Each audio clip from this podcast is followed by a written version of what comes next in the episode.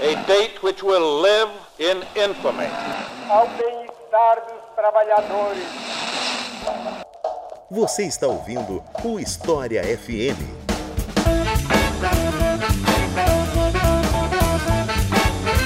Salve ouvintes do História FM, bem-vindos a mais um episódio do podcast do Leitura Obriga História. Eu sou Iglis Rodrigues e hoje vamos falar sobre a questão indígena no Brasil e sua historicidade, lógico, que é um tema urgente, um tema que tem tudo a ver com a data e para falar sobre esse assunto, trouxemos aqui um time de peso, a começar por uma velha convidada do História FM que já teve aqui no episódio 17, se a minha memória não tá falhando, Ana Letícia de Fiore. Então, Ana, se apresente pro pessoal. Olá, bom dia, boa tarde, boa noite todo mundo. Obrigada pelo convite mais uma vez, Iclis. É uma honra estar aqui com esse time de peso, como você falou. Meu nome é Ana Letícia De Fiore, eu sou doutora em antropologia pela Universidade de São Paulo, professora da Universidade Federal do Acre e desenvolvi minha pesquisa de doutorado com o Sataré Maué, que é um povo do tronco tupi que mora entre o Amazonas e o Pará, a quem eu devo muita coisa e a quem eu homenageio singelamente no dia de hoje para esse programa.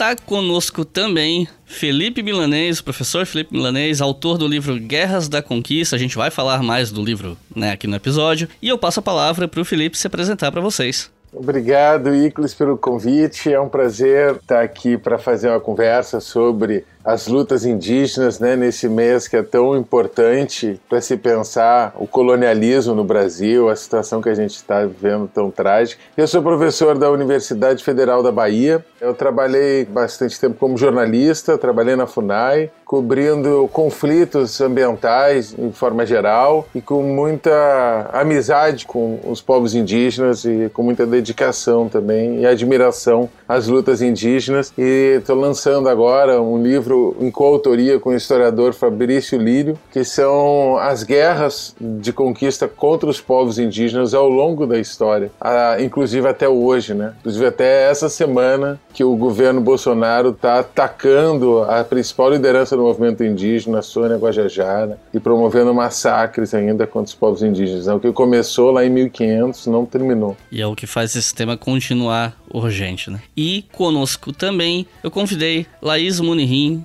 socióloga, para conversar conosco. Então, Laís, fique à vontade para se apresentar para o pessoal. Oi, boa tarde. Sou a Laís, sou do povo Machacali. Eu sou formada na USP em Ciências Sociais, bacharelado na licenciatura. Nas áreas de pesquisa são relações étnico-raciais né, e encarceramento indígena. E muito obrigada pelo convite e espero que vocês gostem. Imagina, tenho certeza que sim. E então é isso. Vamos falar um pouco mais dessa questão que continua atual e urgente no nosso país depois dos comerciais.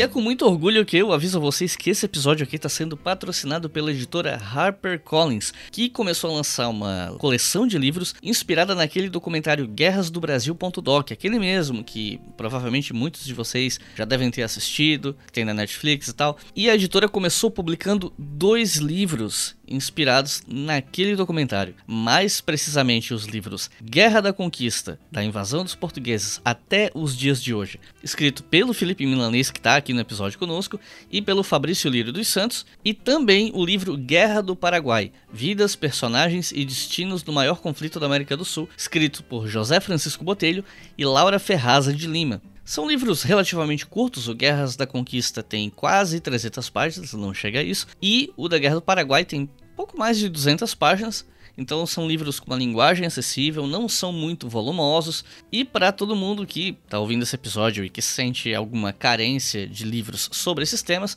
HarperCollins publicando essas obras acaba ajudando a, não vou dizer preencher uma lacuna porque não existe uma lacuna ainda, mas está trazendo mais livros, mais material sobre o assunto, disponibilizando para o grande público. E vocês aí que estão ouvindo o História FM, saibam que vocês têm o privilégio de ter um cupom de desconto exclusivo para os ouvintes do História FM. Mas Vocês precisam seguir as instruções direitinho para poder usufruir desse desconto. O desconto vale do dia 19 de abril até o dia 30 de abril de 2021. Então, pessoal que está ouvindo esse episódio aqui com antecedência no Apoia-se, o cupom ainda não está falando, mas no dia que esse episódio vai ao ar para todo mundo, ele estará disponível e dará a vocês 20% de desconto na compra desses livros. Para conseguir esse desconto é fácil. Vocês entram em leituraobrigahistoria.com que é o nosso site. O historiafm.com, esse domínio ele não está funcionando agora porque o site está sendo refeito e tal, mas leituraobrigatória.com ainda está disponível. Você entra lá, clica no post desse episódio aqui, chamado Indígenas no Brasil, você vai encontrar com bastante facilidade. E ali no post você vai encontrar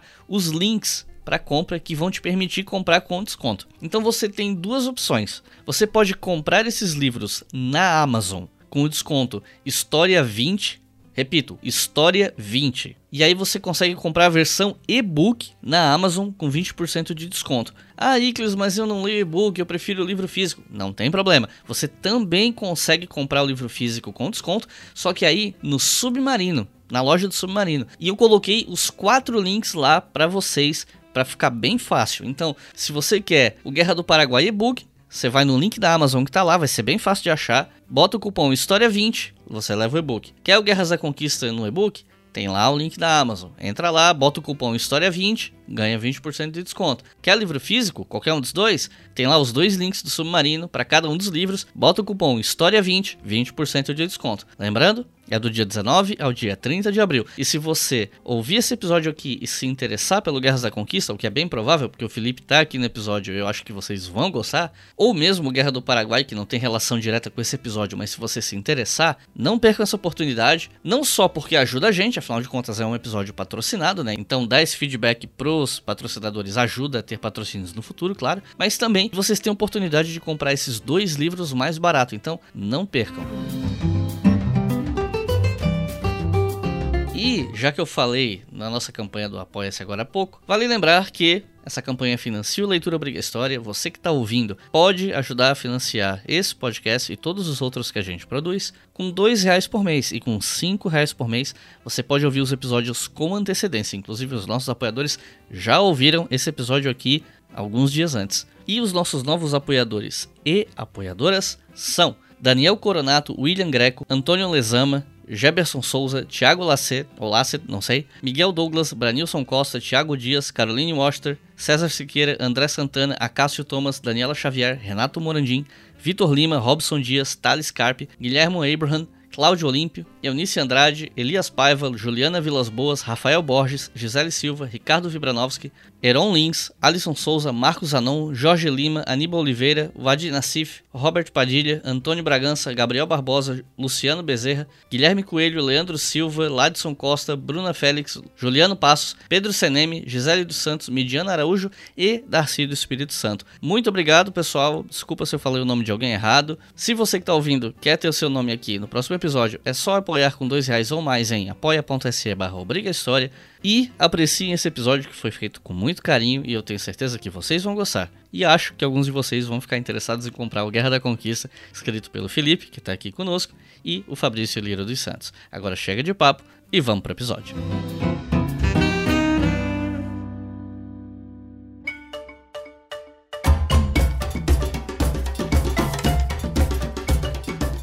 primeira pergunta me parece que talvez seja a mais difícil de explicar porque é uma pergunta que acaba forçando uma certa simplificação de um tema amplo, mas para fins didáticos eu queria perguntar para vocês, em termos gerais, o que, que a gente sabe sobre os povos indígenas no espaço geográfico que hoje a gente entende como Brasil antes da chegada dos europeus por aqui, né? Lembrando que o Estado-nação Brasil é uma invenção muito mais recente na história, mas os povos que viviam aqui antes da chegada dos europeus, o que, que a gente pode falar de mais amplo, mais abrangente sobre esse assunto? É um tema um pouco difícil, né? Porque, como talvez seja um pouco conhecido, nós, povos indígenas, em geral, temos uma tradição à oralidade, né? Então, nossas memórias, elas vêm passadas pela oralidade e nossas memórias ancestrais, elas acabam vindo passando pelas gerações dessa forma. Então, não... o que nós sabemos sobre nossas histórias vem passado por essas gerações e não por documentações escritas, muitas vezes. Há povos que tinham outros sistemas, né? Que desenvolveram um sistema de escrita, assim, não, não, não quer dizer que os povos originários, antes dos europeus chegarem, não tinham nenhum sistema de escrita. Eram povos que tinham sistema de escrita. Mas a questão da distribuição geográfica é um pouco difícil de falar, porque antes da invasão, estima-se que tinha mais de 1.400 povos originários vivendo no que chamam Brasil hoje, né? Então, quando os europeus chegaram, eles também registraram o que eles queriam, da forma como eles queriam e a partir dos parâmetros deles, né? Então, não é algo que eles perguntaram falaram, ah, qual é o seu povo? E foram lá e anotaram, olha, esses aqui são os tupinambás, aqui são os goitacá. Não. Então, os portugueses, os espanhóis mesmo, eles não saíram perguntando qual era o nome do povo, porque até esse não era o objetivo deles quando eles chegaram ao território. Então, eles anotavam de acordo com o que era ali visto por eles e decidido por eles. Aí muitas vezes, né, até uma coisa que é muito falado hoje é o Tupi-Guarani, de modo geral, né? Então as pessoas pensam que o Brasil era só Tupi-Guarani,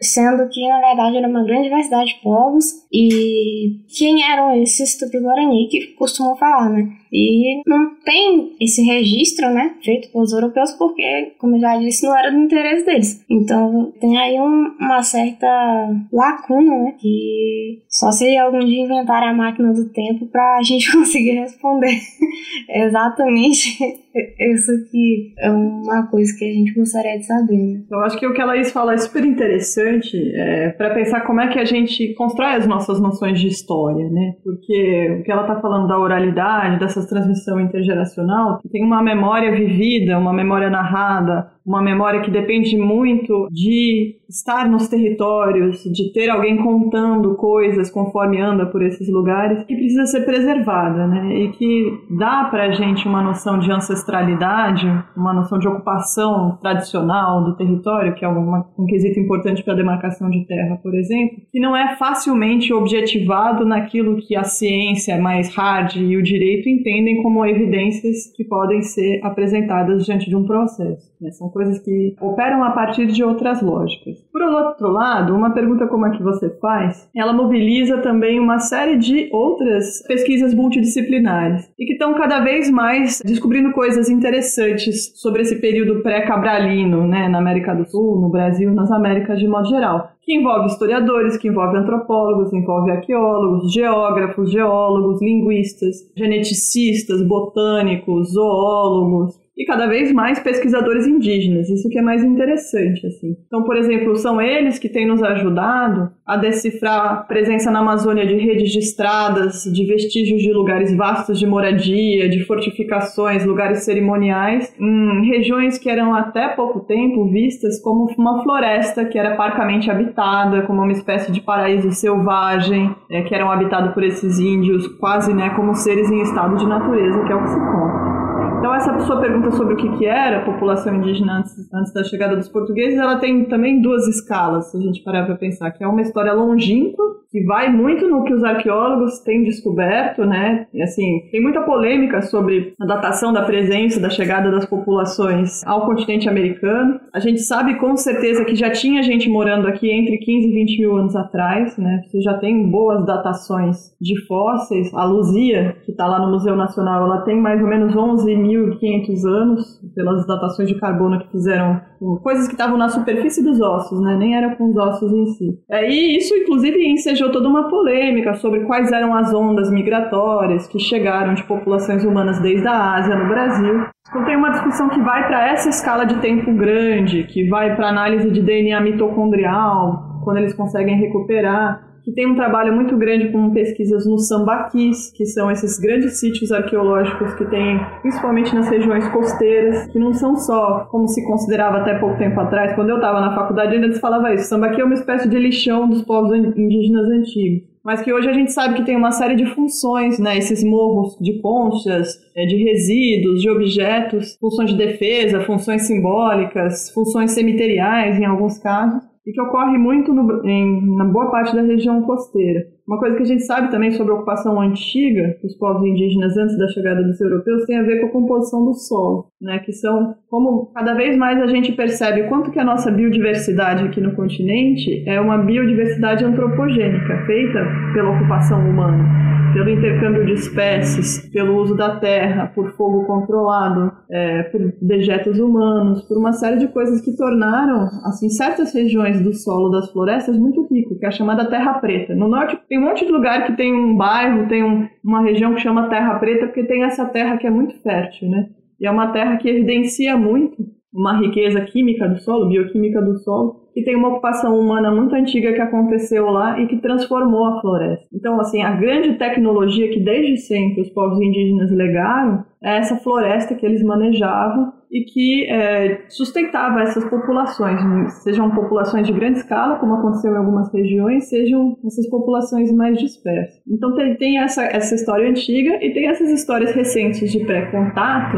que são aquelas que esses primeiros viajantes ainda conseguiram pegar vislumbres naquilo que eles tinham decidido anotar, mas com todos os preconceitos né, que vieram junto com eles desde a Europa é, com essa profunda incompreensão, esse profundo estarrecimento que os europeus tiveram quando eles chegaram aqui e encontraram um bando de gente que eles não sabiam explicar de onde tinham vindo. Então a gente pode pensar nessas duas escalas de histórias pré-cabalinas, como a Laís falou, você tinha mais de 1.400 povos indígenas morando nessa época. As estimativas variam, mas pode falar em mais de 8 milhões de pessoas só na Amazônia, mais de 15 milhões de pessoas nessa região maior do Brasil, e que foram, assim, exterminadas numa velocidade que não tem nenhum precedente histórico quando os europeus chegaram aqui. Acho que até isso o Felipe talvez possa falar melhor do que eu. Não, só um pequeno comentário, assim, né, dessas ideias já que a Ana e a Laís trouxeram, que uma coisa que me chama a atenção é, ao mesmo tempo que hoje tem um acúmulo de informações, né? Parece que quanto mais a gente descobre, mais a gente descobre que não sabe nada, né? Que não é, é, é um Platão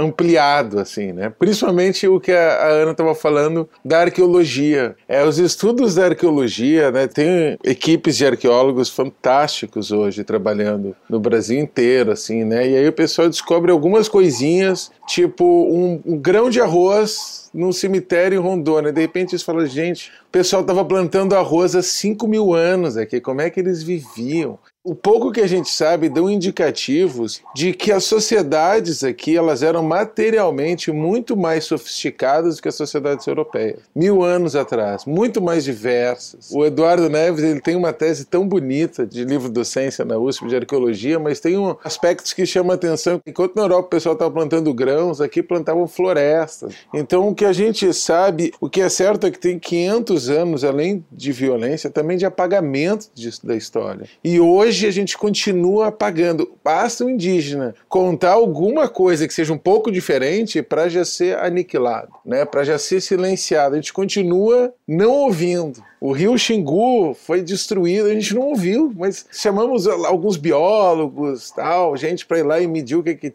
Isso aqui é um rio. Destruímos sem. Enquanto os povos indígenas estavam nos tentando nos informar o que, que era aquilo. O Rio Doce acabou de ser aniquilado, e aí estão os Krenak lá tentando explicar para a gente que aquilo é muito mais que a gente sabia. Então, na verdade, a gente está. Um processo de silenciamento, de apagamento, é muito violento. E o que a gente tem uma ilusão de que a gente sabe sabe, a gente está se dando conta de que, na verdade, é muito maior, né? E, ao mesmo tempo, é muito bonito que a gente, nos últimos anos, esteja se dando conta de que tem muito a descobrir. A entrada dos estudantes indígenas na universidade nos últimos 10, 15 anos, assim, repotencializou o conhecimento muito, né? junto com novos cursos também de pesquisa em vários lugares do Brasil, principalmente no interior, novas universidades na Amazônia, oeste do Pará tem uma universidade com gente super legal trabalhando lá, com muitos indígenas de quilombolas, trabalhando junto com pesquisadores formados em vários lugares, equipes interdisciplinares. A gente está vivendo um momento de redescobrimento de conhecimentos muito legais, que infelizmente estão muito ameaçados de novo.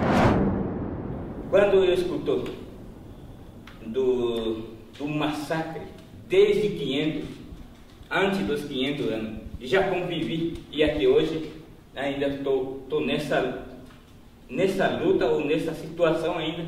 Isso é uma vergonha para o Brasil, para o mundo, para o branco. E como é que foi esse contato inicialmente dos portugueses com os povos locais nesses primeiros anos, né? Às vezes parece que as pessoas pensam que o período colonial nem foi tão longo assim, mas quando a gente para para pensar, foram um pouco mais de 300 anos de história, de período colonial mesmo, né? Antes do Brasil se tornar uma nação independente. E é uma história longuíssima. Só que essa história ela teve uma série de processos e vai variar um pouco de lugar para lugar. Então eu queria perguntar para vocês sobre esse contato mais inicial dos portugueses e europeus em geral, se a gente pensar a América do Sul como um todo e mesmo a América Central, né? Como é que foi esse contato inicial? Tem vários jeitos de responder isso também. Um que eu gosto é aquele que o Ailton Krenak dá, lá naquele livro A Outra Margem do Ocidente, que foi organizado na época daquela comemoração estapafúrdia do descobrimento dos 500 anos do Brasil, que o nosso príncipe dos sociólogos, Fernando Henrique, encomendou a caravela lá que afundou na saída. Então,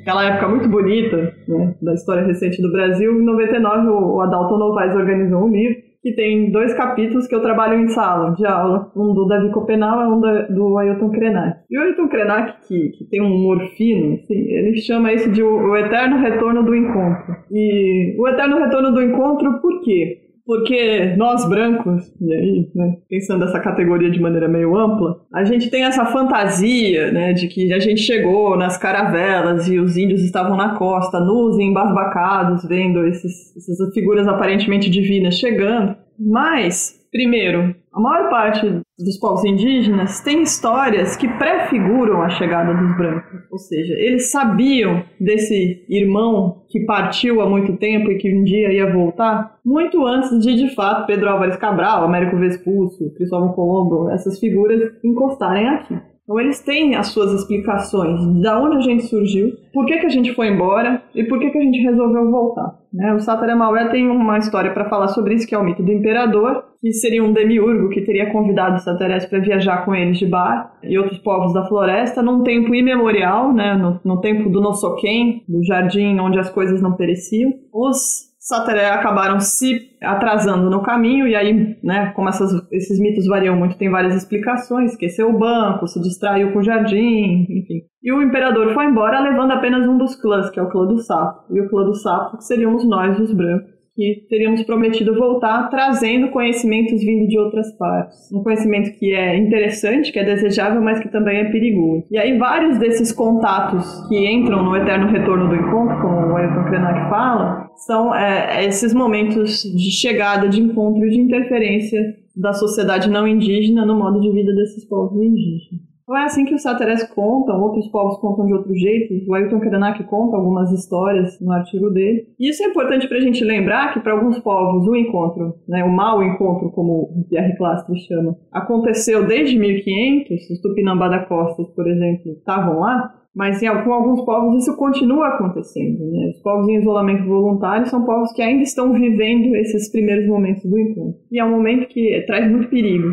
traz muita violência, é, não só de maneira direta, corpo a corpo, mas principalmente pelo tipo de ameaças epidemiológicas, ameaças de contaminação do meio ambiente, de destruição dos seus modos de vida, de expulsão das terras. Isso continua acontecendo. Então esse tema do primeiro contato, ele é um tema que ele não tem uma marca única na linha da história, que é o que a gente costuma pensar, mas ele é uma coisa que vai se repetindo. Por isso que é o eterno retorno. E sempre numa situação de profunda violência colonial com os povos indígenas no Brasil. Mas assim, o que a gente sabe ao curso da história é que isso promoveu um decréscimo populacional imenso, né, pelas doenças, pelas guerras, que isso aconteceu uma mobilidade muito grande desses povos que fugiram. Em alguns casos eles enfrentaram, em outros casos eles fugiram. Então você começa a entender, por exemplo, pelo intercâmbio linguístico, como populações que viviam na costa foram parar no interior da Amazônia, pelos caminhos fluviais, depois embreando-se né, nos interflúvios um processo de desagregação social muito grande, porque você, você é de uma população que vive de uma determinada forma, você passa por uma situação de massacre, aqueles que sobreviveram, eles têm que se achar e eles têm que se reorganizar de uma outra forma. Isso promove uma criatividade social e cultural muito grande, mas também uma série de traumas, uma série de dificuldades de se recuperar. Muito do que a gente vê hoje o que a gente consegue registrar hoje é, com, com, os povos indígenas tem a ver com esse processo de massacre de 500 anos. Acho que essa é uma coisa que é sempre bom a gente ter em mente. Essa questão toda de às vezes a gente quer saber de algumas coisas, mas infelizmente não dá, né? Então é um pouco frustrante, mas o que a gente vai conseguir saber é quando é justamente essa questão que o Felipe comentou, né? Da gente começar a entrar nas universidades e começar a contar as nossas histórias sobre nós, por nós. Então, é muito importante esse movimento que a gente vem fazendo de ocupar esses espaços para que as nossas narrativas sejam finalmente ouvidas, né? E nesses primeiros anos, assim, né, de contato com os europeus, uma coisa assim que as pessoas gostam muito de falar, né? Ah, eles eram Deus, né? Eu lembro até que tinha um, um manual de uma revista, que eu não vou citar o nome, né? Mas tinha uma revista eles falavam lá o que você deve fazer se você encontrar uma tribo isolada. Assim, esses termos, né? Assim, né? Aí eles davam lá, tipo, ah, eles vão achar que você é um deus. Porque se você vier de paraquedas, vai ser mais ainda. Aí um outro tópico, eram seis tópicos, assim, eu até salvei. Ah, tem um cachorro, né? Vá com um cachorro. Porque se você estiver andando no meio do mato, cachorro, tipo, é, porque uma pessoa sai andando pela floresta e de repente esbarra numa aldeia, né? Assim, super normal. E, claro, óbvio. Aí fala é, agarre o seu amigo negro ou amarelo. E aí, tipo, realmente tem a ilustração assim de um homenzinho branco e do lado um homenzinho negro e do lado um homenzinho amarelo. E aí ele fala, porque ele vai, vai mostrar para os índios que você é amigo da diversidade. E aí depois tem um outro parte que ele fala, mime os índios, você pode dar presentes e aí eles vão aceitar. E quando você vê crianças e as mulheres andando, é porque eles já confiam em você, então tá tudo bem. E aí o, o último é tipo, solte os rojões. Eles falam, solte os rojões. Se tudo der errado, você solta o rojão ali no índio pra ele sair correndo. Então é um processo muito de desumanização, né? De colocar a gente como se não tivesse. reproduzir mesmo aquela mentalidade racista de que a gente não tem intelecto, a gente é incapaz de pensar e tudo mais. E aí as pessoas pensam muito isso, né? Essa questão do, do mime os índios, que quando os portugueses chegaram, o que, que aconteceu lá? Eles deram as terras pelos espelhos, que é o grande mito, né, que costumam falar. E não aconteceu isso, gente, porque é uma das mentiras mais bem sucedidas inventadas pelos europeus, porque Vou até mostrar assim, uma coisa que as pessoas costumam não saber, mas antes do, dos europeus provarem lá que a lua influencia as marés, os tupinambás já sabiam disso. Então, os caras tinham um conhecimento astronômico muito enorme. E eu tô falando do Pinambá porque pensando ali no povo de primeiro contato, né? Que só dos espelhos e já mandam o Supinambá. Então, e você tem documentação, você teve publicação até de um capuchinho lá francês que ele publicou antes do Galileu negar e antes do Newton provar que o Galileu estava errado e confirmar que os Tupinambá já sabiam. Então, como é que os Tupinambá iam saber que a lua influencia a maré, mas não iam saber que, por exemplo, a água reflete ali a imagem? Porque, pô, é óbvio, você olha para a superfície da água, você vê que aquilo reflete. O espelho não é uma, tipo, o reflexo não é uma invenção dos europeus. Então é muito doido como as pessoas é, às vezes adotam aquilo, né, como aquela narrativa verdadeira, nem para pausar um pouquinho da lógica, para pensar em como não faz o menor sentido. Tanto que tinham povos que tinham suas espécies de espelhos, né, também. E aí é um pouco isso. Outra coisa também que as pessoas costumam pensar é que os portugueses foram bonzinhos, né? Ah, olha como são legais.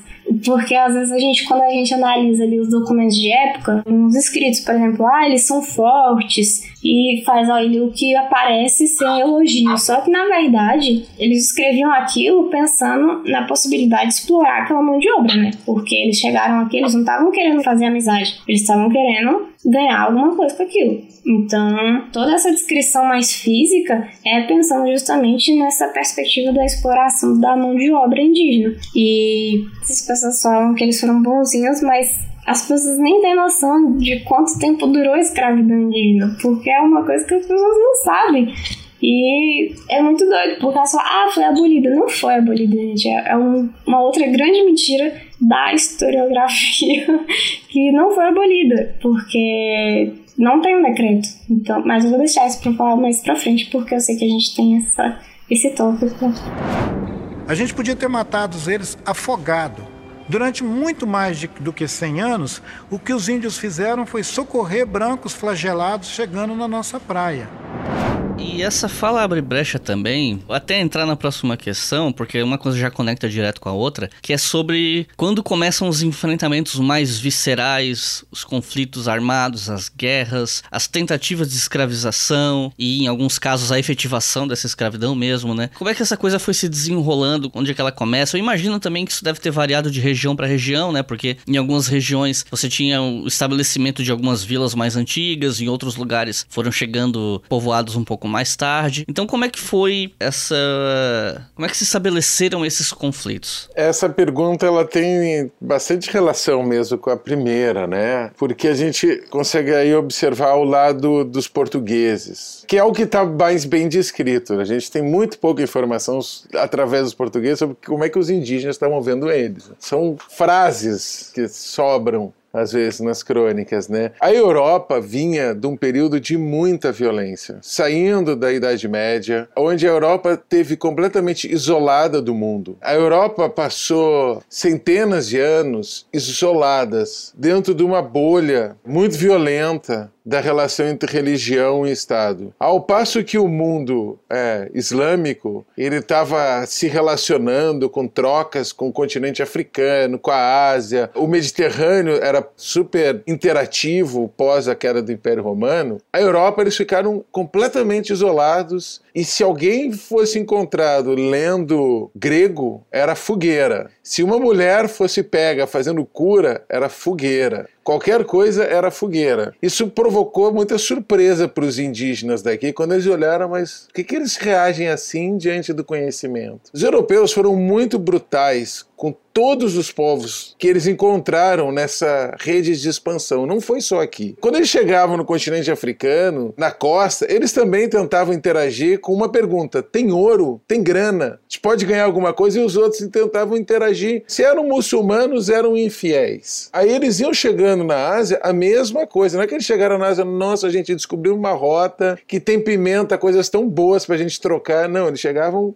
grana. O relato daqui, todos eles são assim, né? O caminha já olha, e aí, tem ouro? Olha o corpo dessas mulheres, tem ouro? Era isso daí. E os indígenas, tem um relato do Lehi que ele encontra um velho tupinambá que ele vai lá e pergunta para eles: vem cá, vocês atravessam esse mar todo, passam um medo que vocês contam, tal, vem aqui faz guerra só para levar lenha para casa? Vocês não têm lenha para fazer fogueira lá? Fala, não, é que a gente usa isso para fazer tinta, e aí tem empresa, aí a pessoa pode ganhar muita grana e passar para herança. Eles, vocês estão fazendo tudo isso para herança, para outras gerações, vocês não vivem. Tinha uma incompreensão de mundo, né? Como a Ana colocou, o Ailton faz essa provocação desse desencontro. A questão é que o lugar do desencontro estava no pensamento europeu. E esse pensamento europeu ele era forjado em guerra para conquistar território, para dominar outros povos, quando os europeus chegam aqui, eles já estavam praticando genocídio dentro do continente europeu, sobretudo na Península Ibérica. Os portugueses e os espanhóis estavam genocidando muçulmanos, judeus e mulheres. Havia um massacre contra as mulheres em curso no continente europeu. Havia um massacre contra quem tivesse uma religião diferente da religião do rei. Isso não acontecia em outros lugares no Mediterrâneo. Isso não acontecia nos sultanatos, por exemplo. Então já tem uma mentalidade mentalidade muito violenta, que ela vai se tornando violenta conforme os encontros vão se ampliando também, né? Então, desde o início a guerra, do lado europeu, sobretudo, os indígenas parece que têm muito mais curiosidade, intenção de troca, não uma coisa ingênua, uma coisa de conhecimento de quem estava conectados em redes, tanto os indígenas aqui quanto as populações na Ásia também, né? Transparece muito mais trocas, intercâmbios do que a visão europeia europeia, moldada numa leitura da Bíblia muito violenta também, que formava uma cosmologia europeia de superioridade, de saquear, matar quem não fosse cristão ou ser submisso. Eles estavam saindo de um período muito violento, os europeus, e eles expandiram a violência. A maior contribuição da Europa para a humanidade é a violência, é a instauração de uma violência total. Não tem nada de conhecimento compartilhado, é violência. Eles chegaram aqui roubando conhecimento dos árabes, eles não sabiam o que a lei estava falando, os portugueses não sabiam Laís também. Eles copiaram dos muçulmanos, eles entravam, pegaram o conhecimento aí eles, pô, então vamos para lá, vamos conquistar mais. Demorou anos para a Europa começar a se dar conta e falar, hum, o que, que a gente fez? E ainda até hoje não se deu conta disso. E eu digo mais, eu até discordo de um ponto quando você está falando que a Europa estava saindo de um momento violento, porque eles não saíram, eles continuaram na violência. O auge da caça às bruxas foi na Idade Moderna. E algumas grandes guerras, como a Guerra dos 30 Anos, por exemplo, são fenômenos modernos, né? É uma mentalidade que ela continuou se estendendo por séculos a fio, né? Eu queria falar porque, por exemplo, né, você falou de, da expansão e tal, mas, por exemplo, a Confederação dos Tamoios, ela aconteceu ali logo no começo, assim, sabe? Inclusive, ela barrou durante três anos a expansão dos portugueses a entrar no território, é, ou mesmo até com a questão dos franceses e tal. Então, mesmo antes de começar essa expansão da colonização, já tinha ali embates contra os europeus muito acontece né, as pessoas pensarem, ah, mas os jesuítas, os jesuítas, eles estavam lá ajudando os pobrezinhos índios, coitadinhos. Só que não, né? Porque o projeto dos jesuítas ele é tão genocida quanto o dos próprios colonos. Então a gente teve ali, o, durante a Confederação dos Tamoios, você tinha lá o José de Anchieta querendo o, a Emberê numa é a cabeça da Emberê numa estaca. Então você vê assim qual era o índio aceitável, né, para os europeus. E aí que entra essa criação desses dois estereótipos sobre a gente indígena, né, que é o bom selvagem e o primitivo hostil. E a gente acaba sempre vivendo nesse ciclo do estereótipo, que é também o próprio paradoxo, né, porque o próprio bom selvagem ele sempre acaba recaindo mesmo no primitivo hostil, porque o Brasil, o projeto do Brasil ele só nasce para o extermínio dos povos originários aqui. O Brasil ele vem com esse projeto. Então, para construir toda a identidade nacional, você tem toda essa base desse projeto de extermínio dos povos originários. Inclusive, é uma coisa que eu sempre costumo falar que contrapor essa narrativa de que fomos exterminados ou fomos dizimados. E eu sempre falo, né, de Chicão Chucuru, que ele fala, massacrados sim, exterminados não. Porque a gente tá aqui. E se a gente tá aqui, a gente não foi exterminado. Vários povos acabaram sendo exterminados. Tínhamos mais de 1.400 e hoje temos 305. Mas estamos aqui, os povos indígenas não foram exterminados. Então, fomos massacrados. E essa narrativa traz toda aí a construção de várias coisas que a gente acaba lidando hoje mesmo, né? Rompe também com vários acontecimentos na história indígena de quando todos esses embates e as resistências e mesmo a própria escravidão indígena acabam ficando apagadas por conta dessa narrativa do extermínio, né? Que, ah, como é que escravos alguém se eles já tudo morreram, né? Então fica um pouco assim. Além de diversos aspectos que ela desenvolve,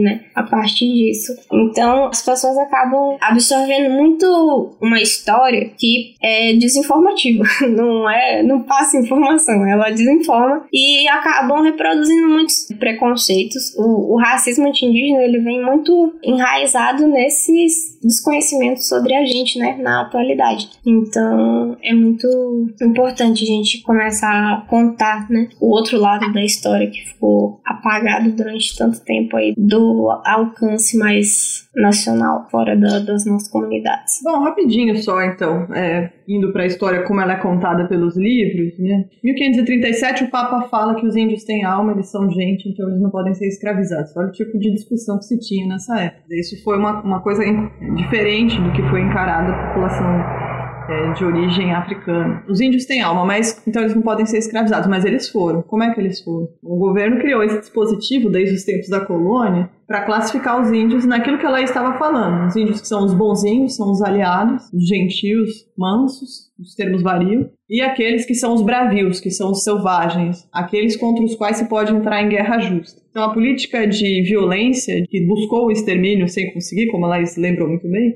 era uma política para a escravidão. Né? A escravidão e a violência contra essas sociedades, elas caminharam juntas, se legitimando reciprocamente. E os jesuítas tiveram um papel importante nisso por causa da política dos aldeamentos, de forçar as populações a mudar os seus padrões de habitação, a viver concentradas em aldeias. Que, que isso acontecia? Por um lado, as doenças se propagavam mais rápido, então essas pessoas morriam mais fácil. E por outro lado, no momento em que se enjoava dessa relação mais amistosa, né, em que os índios estavam cooperando com os projetos jesuíticos, a guerra vinha e as pessoas já estavam desorganizadas no sentido de oferecer uma resistência. Então são políticas complementares, né? Elas não são políticas opostas, as políticas dos colonos, as políticas dos jesuítas. E depois, quando chega os decretos pombalinos, né, o Marquês de Pombal, aí a coisa fica muito mais complicada, porque por um lado se proíbe mais uma vez a escravidão indígena e se cria algumas regras para isso, mas, por outro lado, se começa a fazer isso de maneira ilegal, por um lado, e também com muitos sequestros de pessoas, casamentos forçados, remoção forçadas, que foram práticas que vêm do tempo colonial e que foram mantidas no período imperial e depois na República, inclusive nos dias de hoje, ainda você tem muitas situações de remoção forçada de populações indígenas das suas terras. Então, são políticas que a gente está falando da colônia, né, desses, desses conflitos arrefecidos, como você falou, mas que são políticas que existem até hoje. E, Felipe, eu queria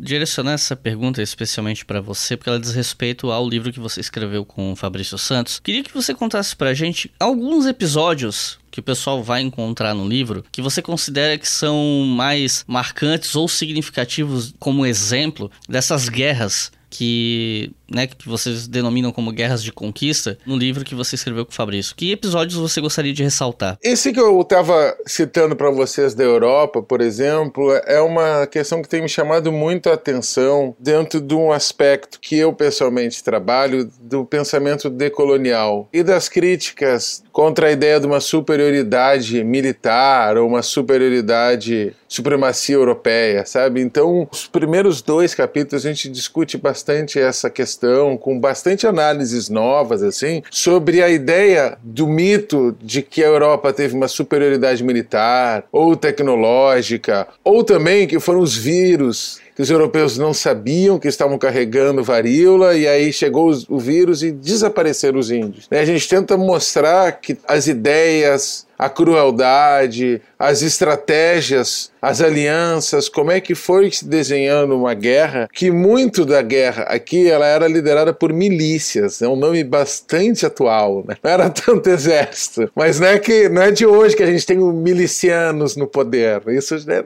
lá atrás. Depois, assim, tem temas que o Fabrício, que é um historiador, conhece muito bem também, eles são muito bem tratados sobre as guerras e extermínio no sertão. E, e quando que começa a avançar, tem um livro que também nos é muito, é, nos inspirou muito, do Pedro Puntoni, que trabalha com a Guerra dos Bárbaros, então a gente vai ver a continuidade da guerra depois da Guerra da Conquista, né? O livro a gente tenta chegar até Hoje, o último capítulo, a gente trabalha os últimos 200 anos, digamos assim, claro, numa leitura rápida, mas essa ideia de independência das elites, né, de como as elites locais resolveram, através até de acordos familiares, se independentizarem de impostos que pagavam para a coroa, não foi uma independência do Brasil, né, do povo brasileiro, se a gente fosse ter uma ideia assim, né. Essa independência ela se transforma em outras formas de colonialismo e de colonialidade que persiste até hoje. Mas eu tento prestar atenção, eu trabalho bastante próximo, me inspiro muito às lutas do movimento indígena, desde os anos 70, 80, hoje, também de identificar as novas formas de guerra, as guerras digitais, as resistências, as rebeldias também indígenas, mais do que as resistências, me chama muita atenção as rebeldias, as retomadas, as reconquistas hoje. E pessoalmente, a Laís falou do Anchieta, né? Me chamou muito a atenção atenção, rever a história de Cunhambebe, a crueldade do Anchieta. Tem uma professora de literatura na Paraíba, que é do povo Tabajara, Vilma, ela tem um livro muito bonito, crítico do colonialismo na literatura, muito crítico ao Anchieta. Isso também inspirou muito a ver o Anchieta. E aí, é rever o Anchieta. E aí, morar em Salvador é muito potente nisso também, porque a gente vê onde é que o, o Tomé de Souza chegou, a gente pode visitar o túmulo do Mendes Sá e logo na sequência comentar com os Tupinambá, aqui na Bahia, gente, ele está enterrado no terreiro de Jesus. E aí o Mendiçá matou muita gente, né? Então tem um episódio assim de descrição e rever a crueldade do Mendiçá hoje, até hoje provoca muita dor. Me fez entender quando amigos indígenas reportam a dor desse sofrimento dos massacres, sabe? E o Cunhambebe, assim, pessoalmente é um grande herói. Eu saio, termino o livro muito fã do Cunhambebe. Ter tido a chance de ler episódios dele no TV capital é, e no estado. Em... A Mangueira fez uma homenagem ao Cunhambebe, né? Eu acho que ele deveria ser muito mais homenageado. Se tem um herói contra a colonização é o Cunhambebe. Também o Zorobabé, também me motivou muito ver a resistência dos Potiguara, a tenacidade, 25 anos de guerra. Eu aprendi muito com esse livro. Esse foi um livro, pessoalmente, para me trabalhar, assim, vivenciando as lutas indígenas contemporâneas, ver a história da luta indígena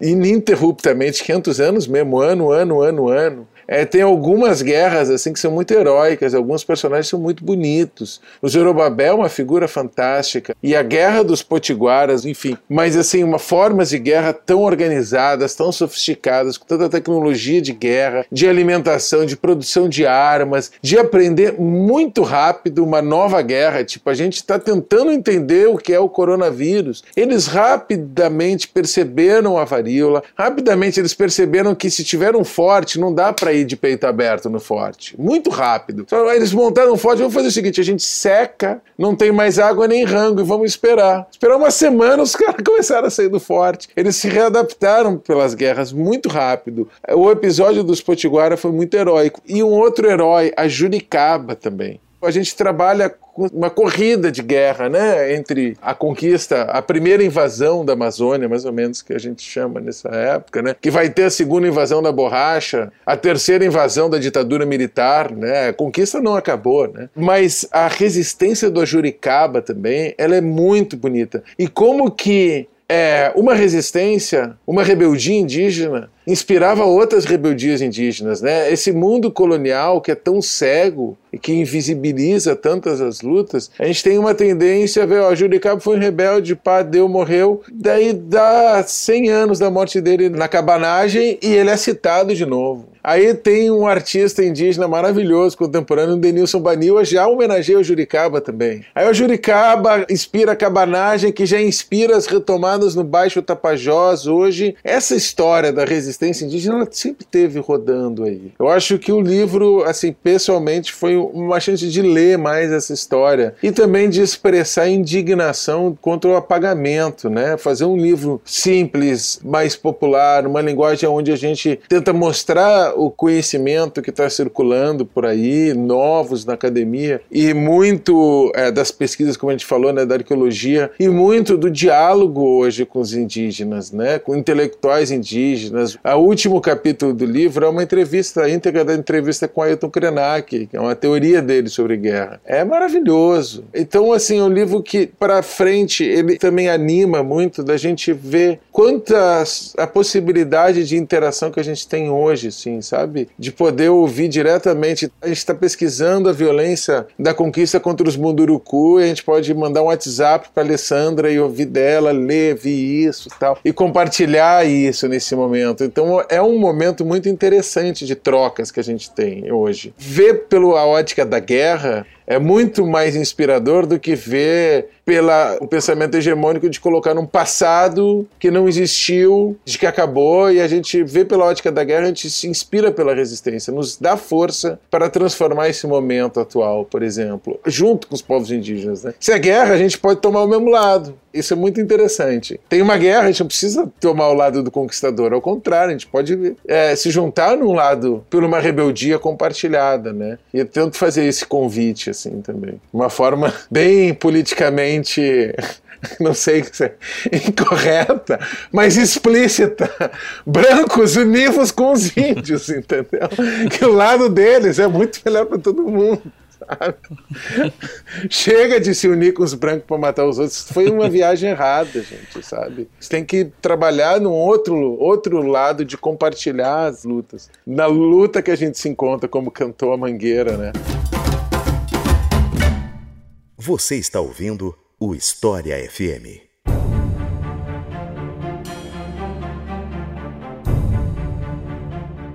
Uma coisa que eu acho interessante a gente conversar também é sobre como o Estado brasileiro lidou com os indígenas em diferentes momentos da sua história, isso já depois do período colonial, quando, né, quando se torna um Estado-nação, levando em conta que administrações locais, governos de estados e municípios também têm uma influência forte nisso, mas claro que a gente não tem como saber de cada caso em cada canto do Brasil, então acaba sendo um pouco mais fácil a gente discutir isso, até para quem tá ouvindo e tal, num, olhando para uma esfera mais é, federal, digamos assim. E como esse bloco ele é bem focado nessa parte de política institucional, então acho que olhar a partir do poder executivo fica um pouco mais fácil para a gente estabelecer uma narrativa, né? Então, eu queria começar perguntando para vocês como é que o período monárquico, como é que o Império do Brasil lidou com os indígenas, com a questão indígena.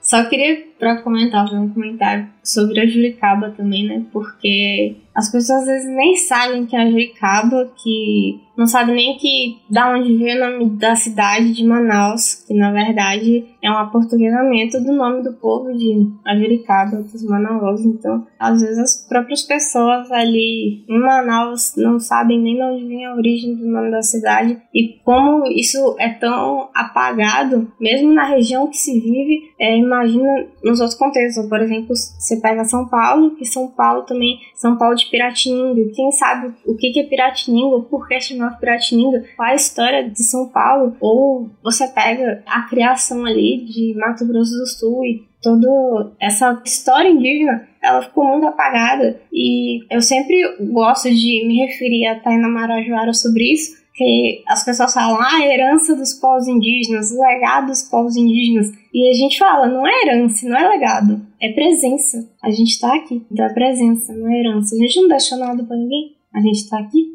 Então, ver quais são as presenças indígenas onde você mora, pesquisar e tudo mais. Assim você vai acabando descobrindo muitas coisas que não vão contar para vocês na escola e em nenhum outro lugar.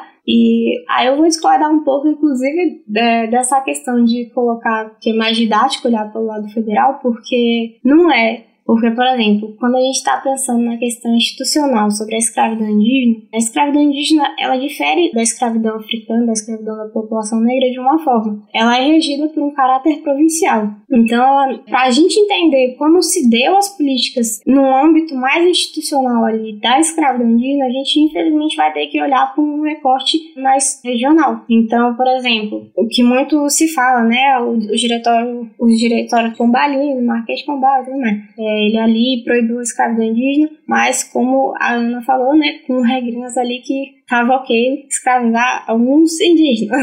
Então, aquela abolição ali meio mais ou menos. É, tá proibido escravizar, porém depende. Exato. mas se quiser pode, aquilo, né? Não pode, mas se quiser pode. E às vezes as pessoas só adotam isso como marco, mas às vezes as pessoas nem sabem que o próprio diretório pombalino foi revogado em 1798. Ele foi revogado. Então, o que, que isso significa? Significa que até o decreto de 1845 você tem um limbo dentro das políticas institucionais sobre o que fazer com a população indígena. Então ficava ali o que os colonos ou os diretores né, dos aldeamentos, o que, eles queriam fazer estava livre, porque era um limbo jurídico ali, institucional, sobre como lidar com os povos indígenas. Como a mão de obra indígena escravizada ela era mais barata, isso tem documentação, né? O João Monteiro, ele mostra inclusive até valores, uma discrepância muito grande do valor de um indígena escravizado para o valor de um africano escravizado. Essa questão do valor era muito interessante para os colonos, né? Porque não é todo mundo que tinha dinheiro, poder aquisitivo era muito importante, né? Então, essa questão do valor que vendiam, né, indígenas, é uma variável muito importante de ser pensada por conta é, das questões. Em São Paulo, por exemplo, você tem aí o uso da mão de obra indígena escravizada como majoritária até ali o começo do século XIX, porque aí depois com a vinda dos italianos eles falam, ah, não, mas que aí começa a construir o mito da cidade branca, né, italiana. Só que na verdade ali é um apagamento brutal, porque não é uma questão de que eles saíram matando a população indígena dali, não. Porque até mesmo no primeiro capítulo do Florestan Fernandes com Roger Bastille, eles falam lá, em 1700 e pouco, agora acho que é 37, tinha lá não sei quantos indígenas indígenas ali em São Paulo, fala o número de brancos, o número de negros. E colocando em porcentagem, a população indígena era 60% da população de São Paulo. E aí ele pula para um outro recenseamento, né, local ali, e aí aquela população indígena, que era 60% da população de São Paulo, assim, sumiu. O que aconteceu, né? Não existe mais. Sumiu aquela galera toda e você já não fala mais em, pô, morreram ali por contato, por guerra, por doença, porque não, não tem isso ali, porque não tem registro de nada disso. É, tem registro muito pelo contrário, registro de indígenas sendo. Então você percebe aí o, o que, que é esse projeto, né? Como você explica esse sumiço, né? Tecnicamente sumiço, entre aspas, dessa população. E que aí, no outro recenseamento que eles levantam, ele bota até em nota de rodapé. Ah, e tem 825 índios. Tipo, pô, em 1637, 60% da população era indígena, aí depois sumiu, aí depois brotou da terra 825. Tipo, é algo assim que você percebe que é muito arbitrário esse apagamento, não é como se ah, a gente esqueceu. Não tem como esquecer, morreu tudo, não dá. Então, o que a gente chama do projeto etnocida, né? Que é o, o etnocídio, ele é uma das ferramentas mais potentes desse grande projeto de extermínio do Brasil contra os povos originários. E o etnocídio é essa ferramenta muito potente, que você vai lá e apaga sistematicamente a identidade daquela população indígena, seja tanto pelas catequizações ou por forjar certidões, né? Tem as certidões fraudulentas e tudo mais. E você você realocar essa população em outras categorias raciais. Porque isso foi feito. Porque quando foi que indígenas tiveram o direito de falarem eu sou indígena pro Estado? Foi o quê? 1998 com a Constituição. E isso só foi entrando no censo em 1990. Então, quando foi, né? A gente gritava, mas eles ouviam? Não ouviam, porque não queriam. Então, é, é muito doido, porque você pega esse contexto, né, da escravidão e você fala, e o que, que aconteceu? Porque é mais fácil você adotar a narrativa de que a mão de obra indígena escravizada foi largada de mão. Não foi largada de mão. Ela foi usada muito forte. O próprio João Leite Neto, ele tem, ó, ele fala sobre isso na dissertação dele. E como também a lei de terras foi usada para você roubar territórios indígenas e você dar ali para os colonos e falando que essas populações indígenas foram exterminadas e não tinha mais indígena ali por conta dessa negação sistemática, né, etnocida dessas identidades indígenas. E aí forjando uma legalidade ali nessas concessões de terra, né, que a gente ver aí sabe bastante que é um pouco aconteceu, mas esquece que muitas dessas terras na verdade também eram aldeamentos porque eles foram diminuindo aldeamentos, aldeamentos, para dar mais terra para os colonos. E então era ali sempre uma briga por marcação de terra, né? Porque a gente já estava aqui, então o território é nosso. Assim, e não é uma questão de propriedade privada, é uma questão de nós somos o próprio território, é uma nossa, é a nossa relação. Eu gosto muito do Elton Krener fala, né? A gente é a continuação do sistema nervoso da Terra. Então, essas políticas que fizeram contra os povos indígenas durante todo esse período aí do Império vem muito nessa questão de forjar, né, o extermínio da população indígena para você colocar uma falsa legalidade ali do que eles estavam montando para essa construção dessa nova identidade nacional que eles estavam forjando ali no século XIX. Aí as pessoas também falam, né? Ah, mas os jesuítas, eles escravizavam, eles escravizavam indígenas também. Eles tanto às vezes vendiam ou mesmo alugavam indígenas para senhores de engenho e tudo mais. E porque assim, né? Os aldeamentos eles tiveram políticas muito complexas. Treta para todo lado. Uma hora o diretor era um jesuíta, outra hora era um colono, porque jesuíta, colono e coroa viviam brigando e todo mundo se odiava, porque todo mundo queria saber como lucrar mais com a exploração dos povos indígenas. Então, tem muitos conflitos entre esses três que acaba ficando muito apagado, né? Porque pensam que, ah, olha, Marquês Pombal, ele proibiu lá, olha que legal, pô, da hora. Não, não aconteceu isso. Então, como a gente trabalha com isso.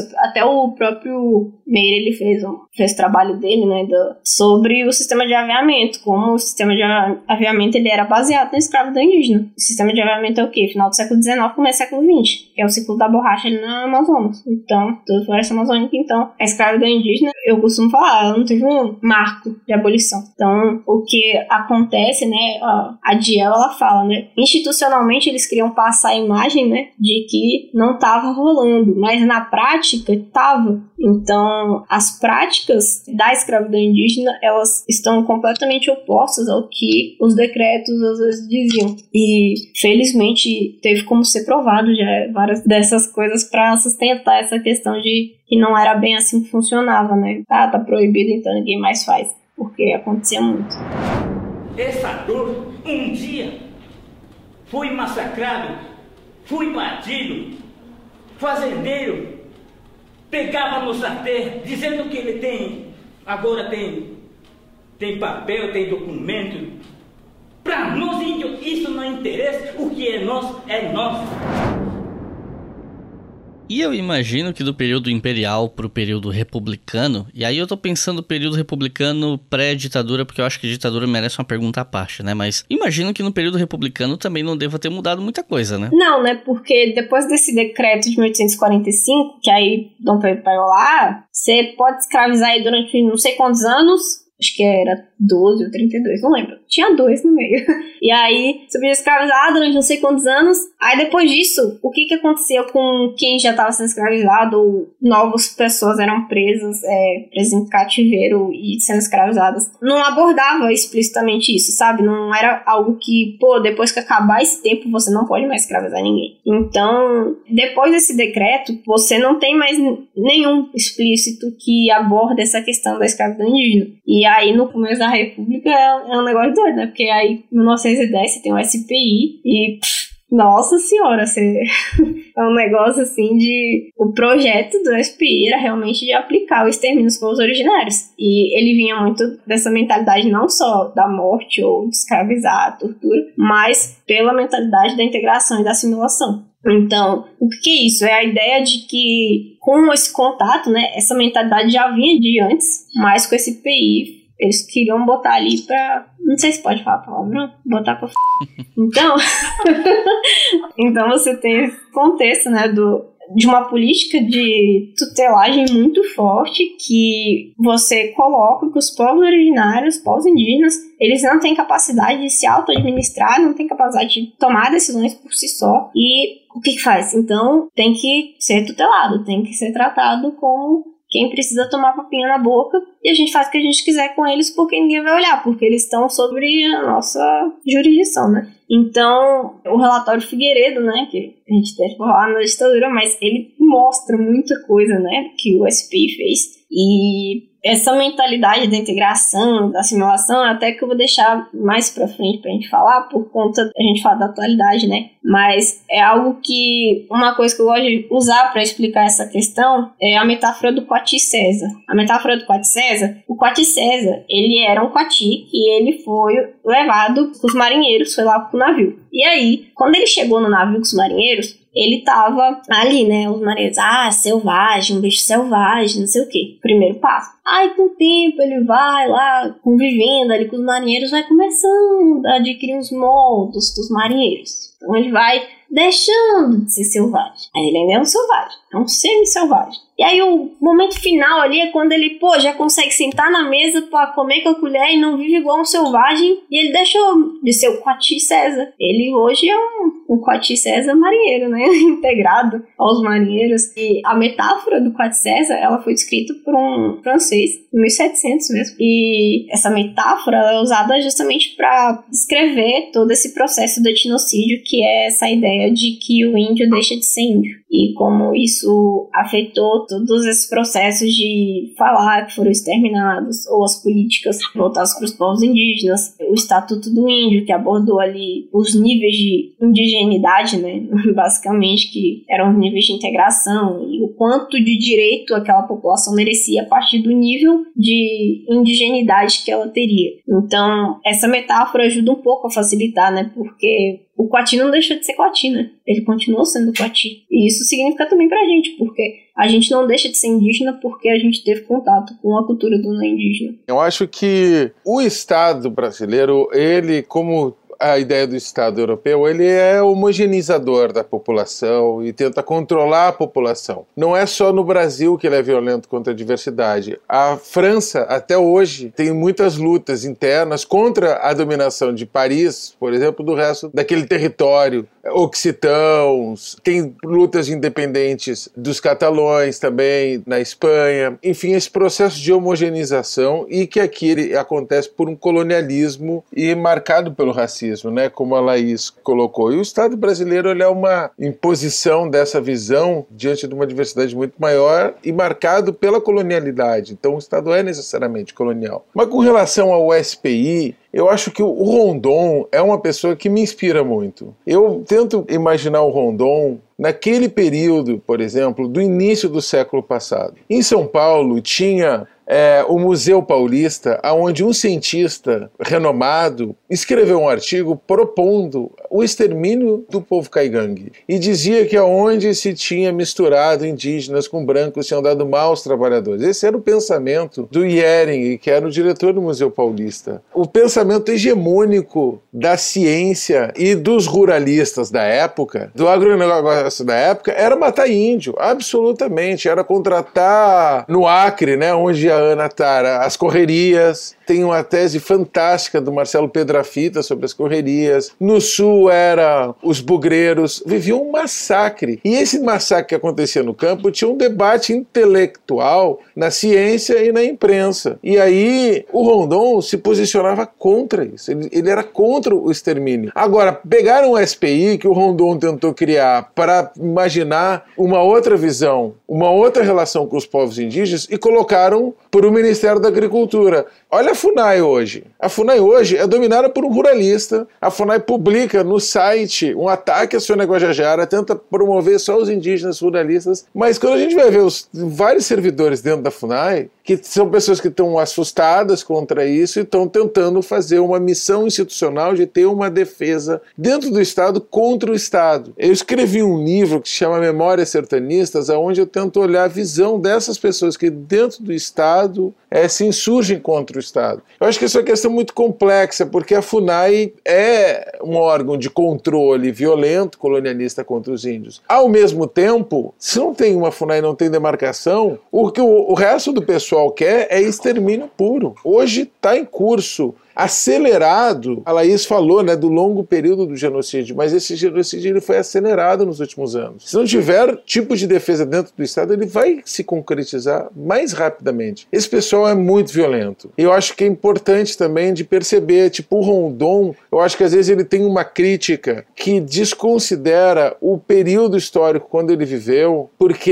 ele se opôs e foi muito perseguido por quem queria o puro extermínio. E hoje a gente está vivendo uma, de novo um período de uma violência muito grande contra os povos indígenas assim. E a Funai hoje nos coloca nessa situação. A Funai ela está dominada por ruralistas, mas ela é ou não é? Eu sinceramente não tenho opinião. Eu tendo a defender, mas eu, o Ailton detona a Funai também, sabe? Eu não sei como me posicionar nisso, mas eu tenho uma sensibilidade por quem está lá dentro lutando, sabe? E estão sofrendo muita perseguição, muita, como o IBAMA também, sabe? Eu acho que o que o Felipe falou é muito importante, né? A gente tende também a uma homogeneizar a figura do Estado, e como a Laís foi ressaltando, né, a gente tinha uma situação colonial e imperial que era muito provincial. E na República Velha, a gente sabe que houve períodos de maior concentração né, na federação, maior dispersão entre os governos estaduais, e sempre teve muita resistência. Quer dizer, muita no sentido de que houve esses episódios, houve essas pessoas, algumas mais ambivalentes, outras mais, assim, que a gente poderia chamar de heróicas,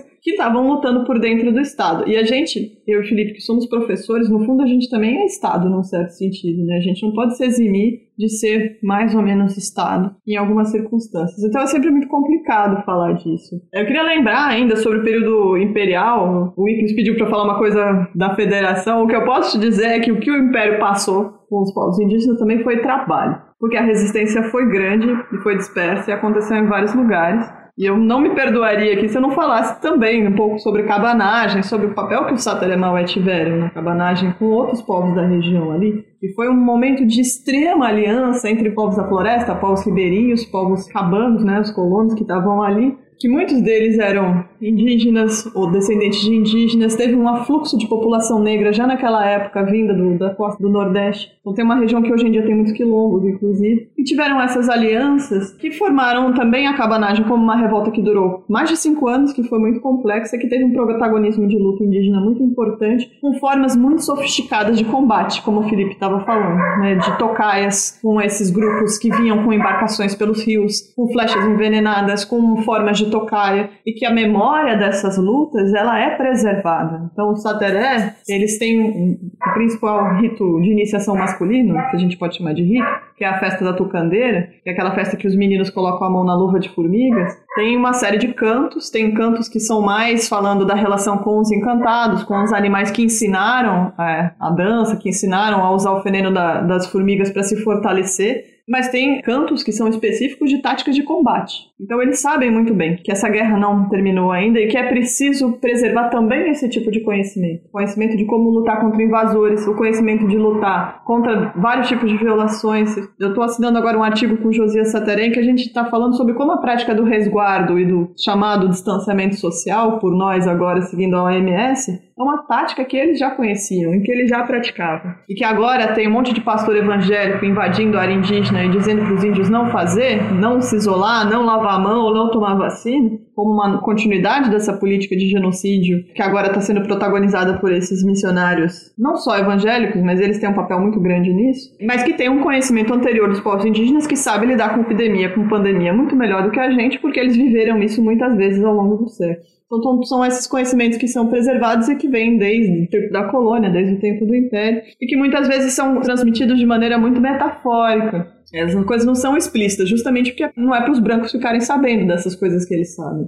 Né? Então, mesmo a gente não pode contar tudo, o pouco que a gente sabe, muito menos eles que sabem muito mais do que a gente, porque, afinal de contas, estamos em guerra. Né? E mesmo nos aliados existem as, algumas limitações. Então, acho que é importante falar sobre isso e falar sobre como, né, nessa virada do Império para a República, é, a integração do Brasil, né, a província do Grão-Pará se torna progressivamente Brasil, o território do Acre passa a ser incorporado lá depois de guerras e negociações com a Bolívia, um, um pequeno período de independência, e se cria esse ciclo da borracha, que tem um afluxo muito grande de populações também do Nordeste, e muitas delas descendentes de indígenas daquela região, inclusive, né? não são brancos nordestinos que vão para a Amazônia, mas são, são outros índios.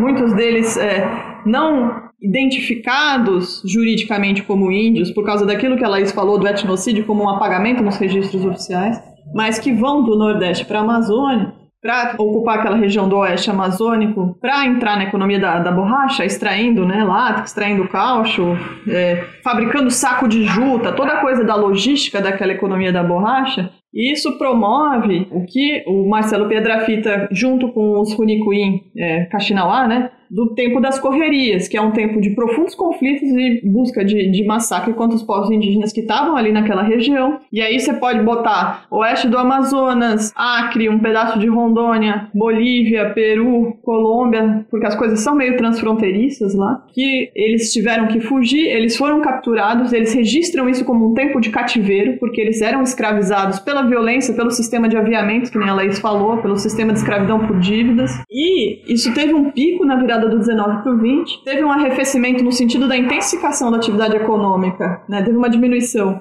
porque você tem um deslocamento da produção da borracha para o Sudeste Asiático, mas o sistema social ali no Amazonas não muda muito, no Acre também não, e você tem um novo pico disso durante o governo do Vargas, porque o Brasil entra em guerra e subitamente você tem uma, uma, um corte na produção, no fornecimento da borracha que é produzida na Ásia e novamente precisa de borracha sendo fabricada no Brasil. E aí você tem uma segunda leva de trabalhadores, os chamados exércitos da borracha, que vão do Nordeste para o Norte. E essas populações são forçadas a estar num estado de violência extrema, que é uma coisa que se perdura pelas décadas seguintes, né? Os conflitos de terra entre pequenos poceiros e povos indígenas que estão numa situação muito perversa de captura ali, enquanto tem grandes proprietários, grandes é, capitalistas, digamos assim, lucrando com essa situação toda. Então é, é uma situação de violência muito grande que acontece ao longo do, no final do Império, começo da República Velha, e que vai se reconfigurando com o passar da ditadura militar e a, essa, esse novo projeto de integração que a ditadura promove com uma nova invasão na, na Amazônia, que o Felipe falou. Mas isso já é a próxima pergunta. E agora, nos últimos anos, sobretudo nos últimos dois anos, essa pauta está travada. Né? Não se consegue mais demarcar terras indígenas e, pior do que isso, há uma decisão política de inviabilizar, de impedir toda e qualquer demarcação de terras. É, então, eu quis reservar um espaço específico para perguntar sobre a ditadura para vocês, porque o que eu aprendi, e vocês podem me corrigir se eu estiver errado, é que, pelo menos do período republicano para cá, o período da ditadura teria sido um período de aceleração desse massacre. Inclusive com coisas que eu imagino que muita gente não faz ideia, como por exemplo o uso de agente laranja contra populações indígenas. Vocês aí que estão ouvindo esse episódio, que já viram filme, documentário, ou já leram sobre Guerra do Vietnã e ouviram falar em agente laranja, foi usado aqui contra povos indígenas, sabe? Então, eu não vou nem direcionar a pergunta, eu vou deixar para vocês falarem sobre o assunto livremente, que eu acho que vai funcionar melhor. Então, o que, é que vocês gostariam de falar sobre a relação da ditadura com os povos indígenas? Meu povo sofreu bastante com a ditadura. Que às vezes as pessoas falam ah, é, dos mortos da ditadura e nunca falam que mais de 8.300 indígenas foram assassinados durante a ditadura. Então, por causa das pessoas nem sabem, né? O, ou mesmo o Mourão até falou, né? Ah, morreu só 400 pessoas.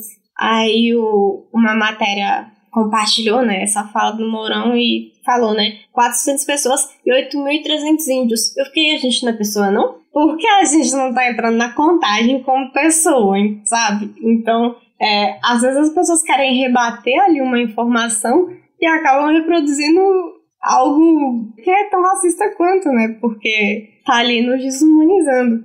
Mas essa questão da ditadura é muito bizarro porque Durante a ditadura, eles montaram dois campos de concentração, né? Para os povos indígenas, que é o Reformatório Krenak e a Fazenda Guarani. E o Reformatório Krenak, ele foi construído ali no território Krenak, lá em Minas, e a Fazenda Guarani ela começou a funcionar depois que o reformatório foi desativado. Dentro tanto do reformatório quanto da Fazenda Guarani tinha tortura, tinha escravidão. Indígenas eram mortos, mulheres indígenas eram estupradas, eram agredidas, eram torturadas também por simples vontade dos militares. Então, é um nível assim de violência que as pessoas pensam que as violências que os europeus cometiam ficaram lá no passado, mas a gente teve os as violências dos europeus de antigamente, agora sim, né? Poucos anos atrás, poucas décadas atrás. Então, durante a ditadura, assim, aconteceram muitas coisas. Teve o genocídio dos Waimiri Atruari, que é quando foi, né, jogado esse agente laranja. Teve toda a vigília do Araguaia, que eles pegaram, aprisionaram indígenas, deixaram passar fome, foram torturados. E até ter indígena anistiado político por conta né, das violações e violências que sofreu durante a ditadura. O, o Brasil foi condenado como um Estado genocida em tribunais internacionais por conta da política que adotaram contra os povos originários durante a ditadura. Aí a gente já fala do relatório Figueiredo, né? O relatório Figueiredo ele também pegou ali um pouco das violências da ditadura, embora tenham dado um sumiço ali no Jader de Figueiredo, deu ali um tempo de pegar um pouco as coisas.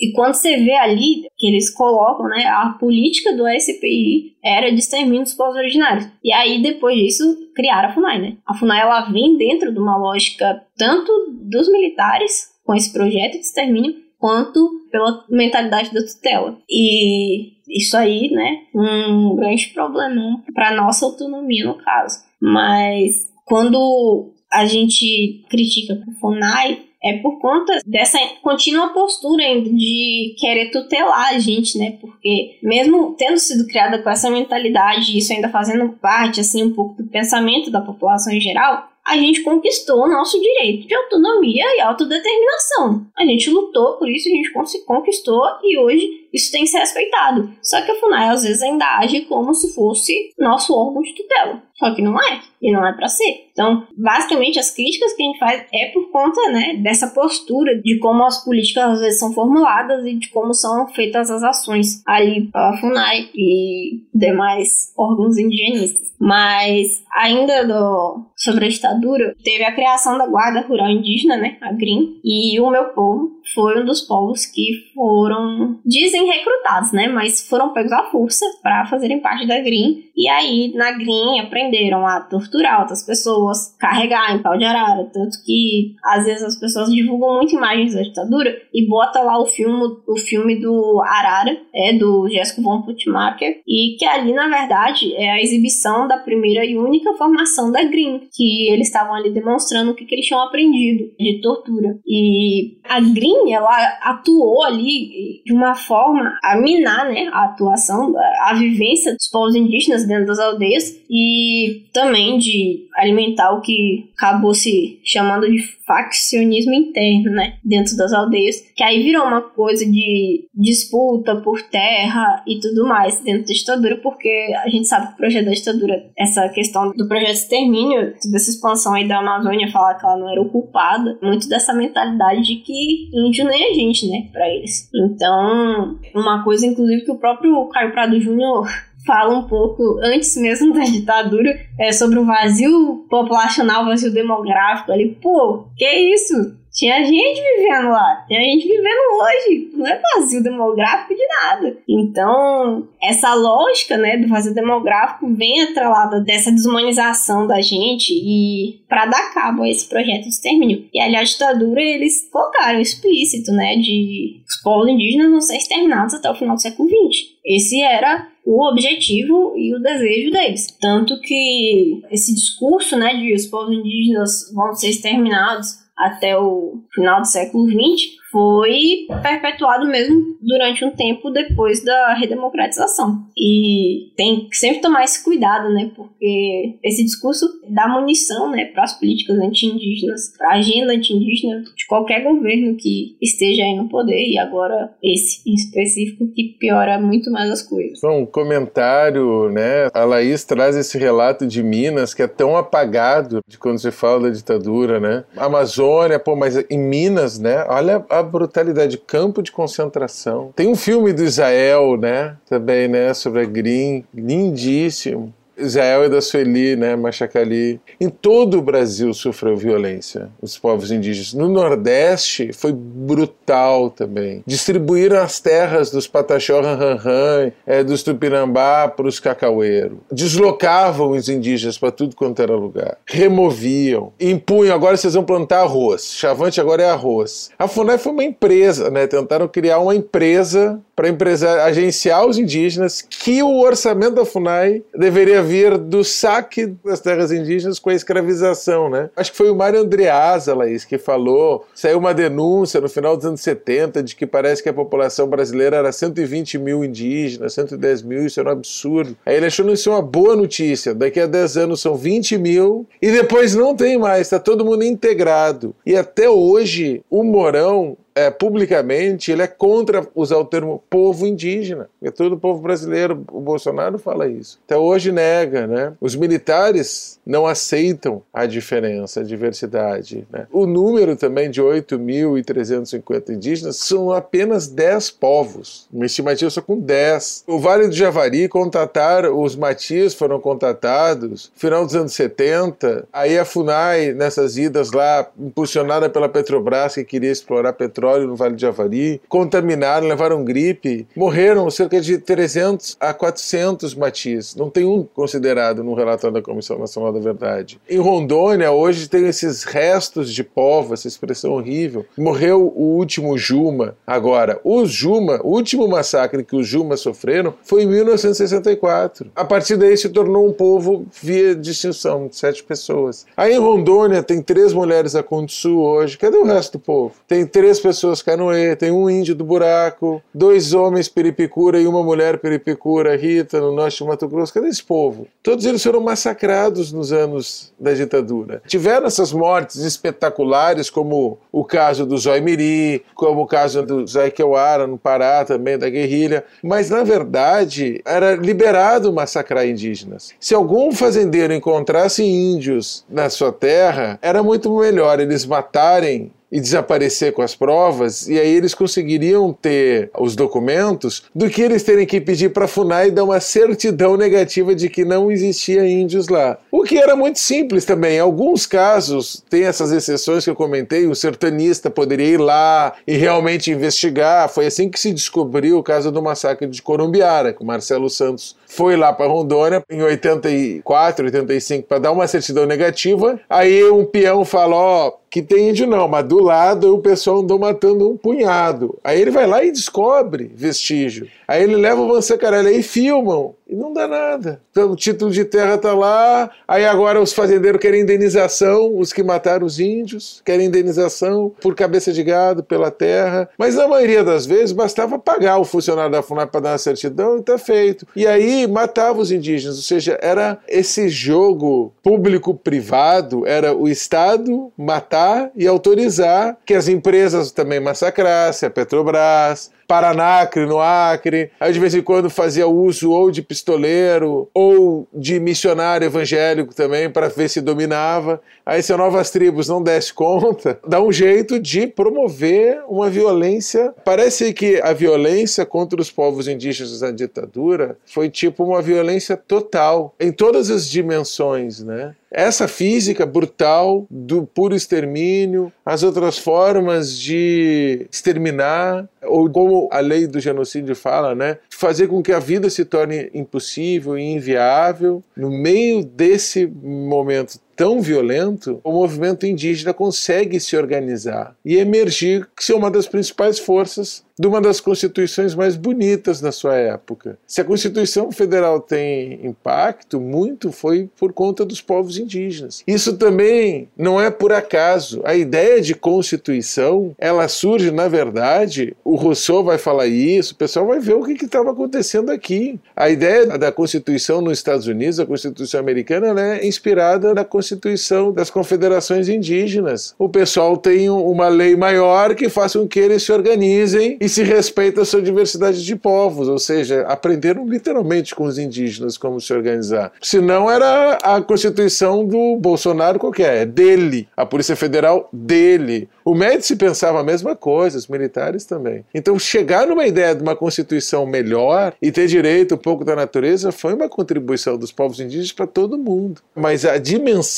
da violência da ditadura, a gente falou, né, sobre o quanto que a gente sabe, né, dos povos indígenas, a gente ainda não sabe, o Brasil não sabe, não reconhece a violência da ditadura em todas as suas dimensões. É por isso que esses cretinos estavam comemorando agora, né, o dia primeiro. Mas quanto os povos indígenas, eles ainda foram silenciados na própria Comissão Nacional da Verdade. Aquilo entra numa rebarba do final, no anexo, com só um indígena fazendo parte da comissão, que pese todas as pessoas lá são super dedicadas, é só o Eloy Terena que está dentro e foram ouvir com muita pressa. Não foi, não teve uma comissão nacional da verdade para ouvir, né? Como o filme que a gente falou de Israel da Sueli, não, não teve. Eu mesmo tô nos últimos dias, eu andei pesquisando, tem um acervo muito bonito do Armazém da Memória, o Marcelo Zeli, que a Federal do Paraná também tem muitos documentos. Andei pesquisando alguns desses documentos para ver principalmente a violência de missionários no Acre, sabe, das novas tribos, assim. É absurdo, assim, a espionagem também da ditadura contra os indígenas. Então, tem o Bira e a Wanawali se deslocava e tem relatório dele. A FUNAI era um centro de espionagem. Os sertanistas, indigenistas, eles tinham que andar nas miúdas da FUNAI. O delegado da FUNAI no Acre ficava em Porto Velho, né? Ele era um militar, assim, era para espionar os indígenas. A FUNAI fazia isso. A FUNAI não estava ajudando os indígenas, a FUNAI estava espionando os indígenas para minar o movimento indígena, detonar o CIMI, enfim, foi muito brutal. E não saber disso, não discutir isso, faz com que, de uma forma muito fácil, muito rápida, a gente tenha chegado na situação da FUNAI atual, que é uma FUNAI dominada por ruralistas, fazendo o serviço de facilitar o saque dos territórios indígenas. As pessoas dedicadas à, à, à luta com os indígenas estão oprimidas, não pode se manifestar, se não sofre todo tipo de repressão lá dentro. A FUNAI que, no meio da pandemia, falando atualmente, né, mas tem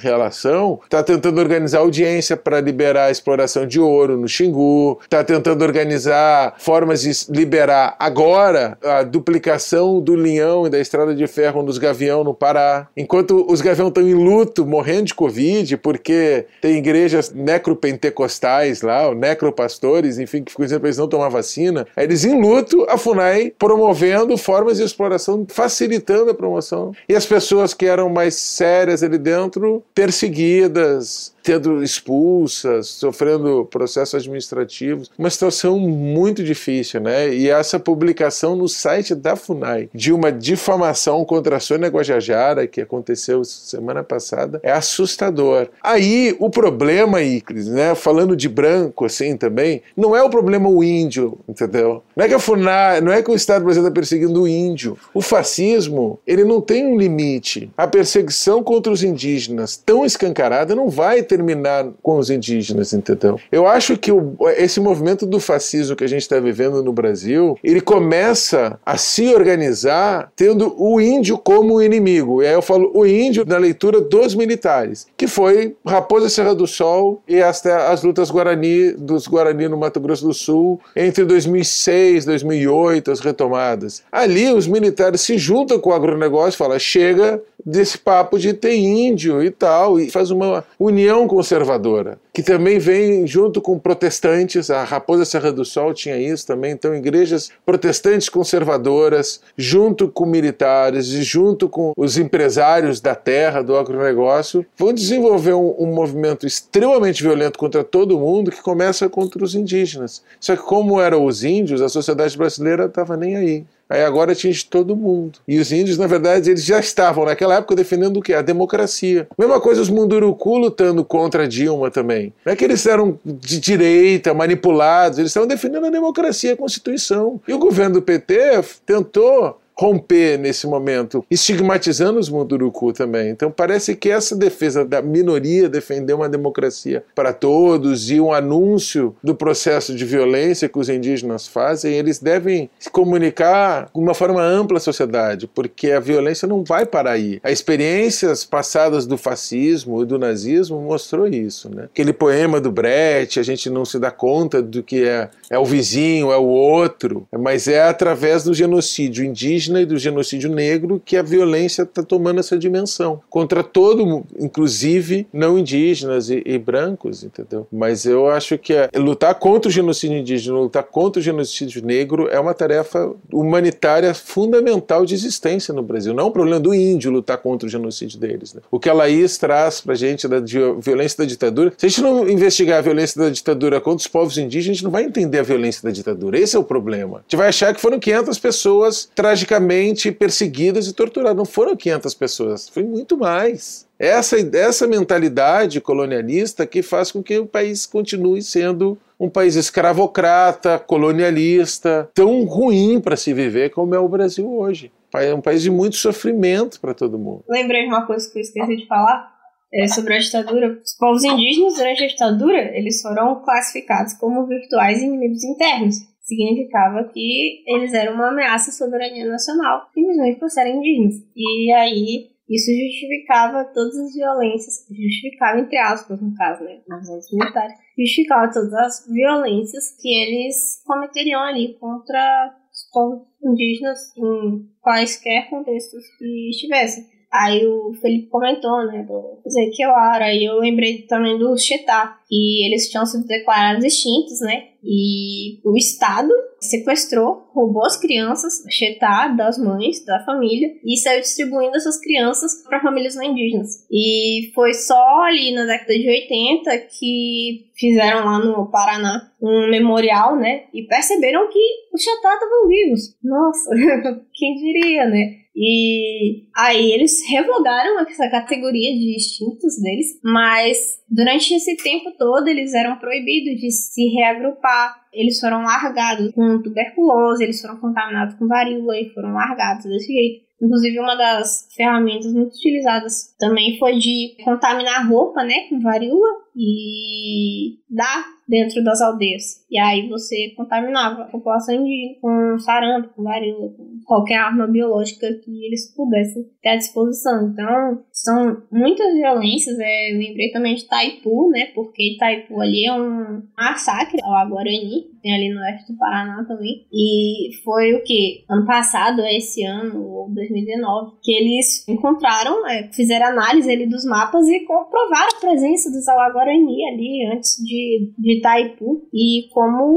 foi cruel, assim, porque durante todo esse momento de roubo, né, dos territórios dos Alaguarani, os caras tacaram fogo, tiravam foto com as casas dos Alaguarani pegando fogo, tirando foto, tipo, ó, oh, que legal, estou matando todo mundo. As pessoas, sabe, é, às vezes falam, ah, Itaipu é o bem nacional. Pô, o bem nacional que foi construído em cima de sangue indígena. E hoje os Guarani sofrem com muitas violências ali, tentando recuperar todos os territórios ali dos quais eles foram expulsos. Agora, com essa mais recente análise desses mapas, talvez esperamos assim, que ajude né, nesse processo de demarcação do território para tentar ali ter uma garantia e uma mínima dignidade de vida, porque afinal é a gente luta, né, para ter dignidade de vida, porque nos negaram isso durante muito tempo e é algo que a gente quer, né? Para que as nossas futuras crianças não tenham que sofrer nada do que a gente ou os nossos ancestrais passaram. Eu acho que a Laís lembrou desse caso de Itaipu, ele é muito emblemático,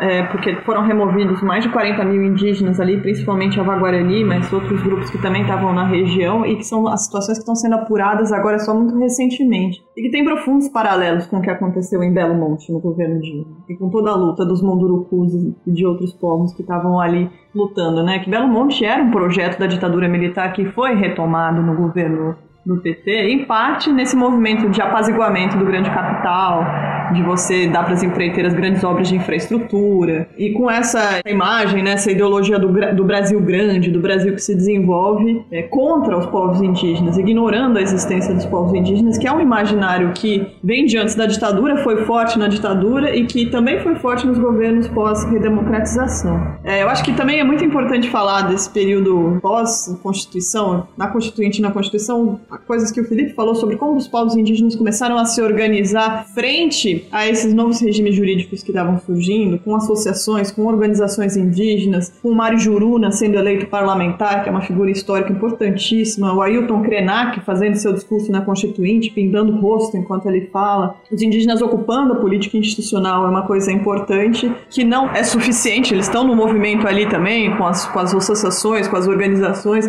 lutando contra a cooptação de outros órgãos, lutando contra, por exemplo, o aparelhamento da saúde indígena por ONGs evangélicas, que é um problema sério que a gente tem hoje e que resulta nessa capitalização desses necropentecostais, como o Felipe falou, que adorei, que estão, né, que se fazem presente nas aldeias de uma maneira que outras pessoas não conseguem estar. Eles estão em toda parte, todo canto, promovendo políticas de etnocídio, de genocídio muitas vezes, a partir de terceirização de serviços que supostamente o Estado deveria prover para os povos indígenas.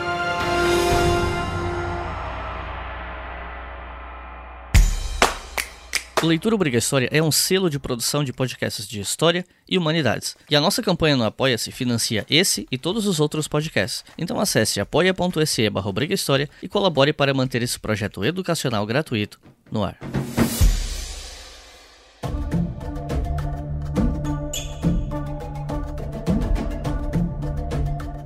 Olha, um pouco disso já foi é, falado no decorrer desse episódio, mas eu quero voltar a isso porque ele é um ponto muito importante para a gente entender os conflitos contemporâneos. Tudo bem, não só os contemporâneos, porque isso se arrasta há muito tempo, mas, né, vamos dedicar esse bloco 3 a falar um pouco mais de, desses últimos anos. Uma coisa que é, assim, comum no léxico do brasileiro é querer falar coisas do tipo: índio quer terra, mas não quer trabalhar, né? Quer ficar com aquele monte de terra lá improdutiva sem fazer nada. Ou então, é, uns estereótipos falar assim: ah, porque o índio com celular não é mais índio, o cara diz que é índio, mas ele tem celular, ele anda de bermuda, que, que índio é esse, que, né? E esse tipo de mentalidade absurda, ela serve para dar validação para certas coisas que têm raiz em racismo, em preconceito com relação a culturas, a religiosidades e também questão econômica, porque afinal de contas diz respeito ao interesse do, do agronegócio, da mineração. Então, eu queria pedir, e aí eu acho que a Laís pode dar uma contribuição muito rica em relação a isso, para explicar para quem tá ouvindo o seguinte: por que, que esse tipo de coisa de que ah, o índio que celular não é índio, o índio que é terra e não quer trabalhar, por que, que esse tipo de mentalidade tá completamente errada? Por que, que ela é absurda? Por que, que ela não faz sentido? É, então, essa mentalidade, né, de que deixou de ser índio por estar usando celular, ou tá falando português, né? Tem gente que vai pensar, ué, como assim a índia tá no podcast, tá falando português? Pois é, então, falo português, mas isso não me torna menos indígena, né? Tenho a língua do meu povo e posso falar também outras línguas é, se eu quiser aprender e se eu quiser falar. Porque isso não é impedimento, né? A gente costuma falar, não tem data de validade para ser indígena. Porque às vezes as pessoas pensam muito que a gente está no passado e vem isso, né, dessa construção da identidade do que é o ser um índio, né, no Brasil. E diferente, assim, das outras identidades sociais, negro, amarelo, branco, índio foi uma categoria que foi tratada como uma categoria social transitória. Até a Constituição Federal de 1988, essa mentalidade de que o índio deixava de ser índio vigorava ali, institucionalmente, e mesmo não estando tecnicamente mais institucionalizado isso, é, isso permeia dentro do pensamento social brasileiro ainda, porque faz parte do projeto né, de extermínio dos povos originários, mas também porque não é do interesse das elites de compartilhar sobre as nossas realidades, sobre o que é ser indígena de fato, né? Então, essa ideia da transitoriedade veio muito forte, né? Que a gente falou do SPI, e quando o projeto né, de integração social, ele vem justamente com essa ideia de você deixar de ser índio e a gente vê aí desde os jesuítas, o processo da catequização, ele já traz toda essa mentalidade de você tirar o índio da selvageria e você leva ele ao status de civilizado. E deixando de ser índios primitivo e se tornando civilizado, ele se torna outra coisa. Porque índio é essencialmente primitivo e selvagem, dentro dessa mentalidade. Ela vem assim se modificando, né, de acordo com o contexto que ela está inserida. Então, antigamente podia ser, né, ah, o índio tá usando roupa. Hoje a gente ainda ouve isso, mas não tanto quanto o índio usa celular. Então, de acordo com o contexto, vai adquirindo formatos ali para você constantemente tentar deslegitimar a identidade dos povos indígenas.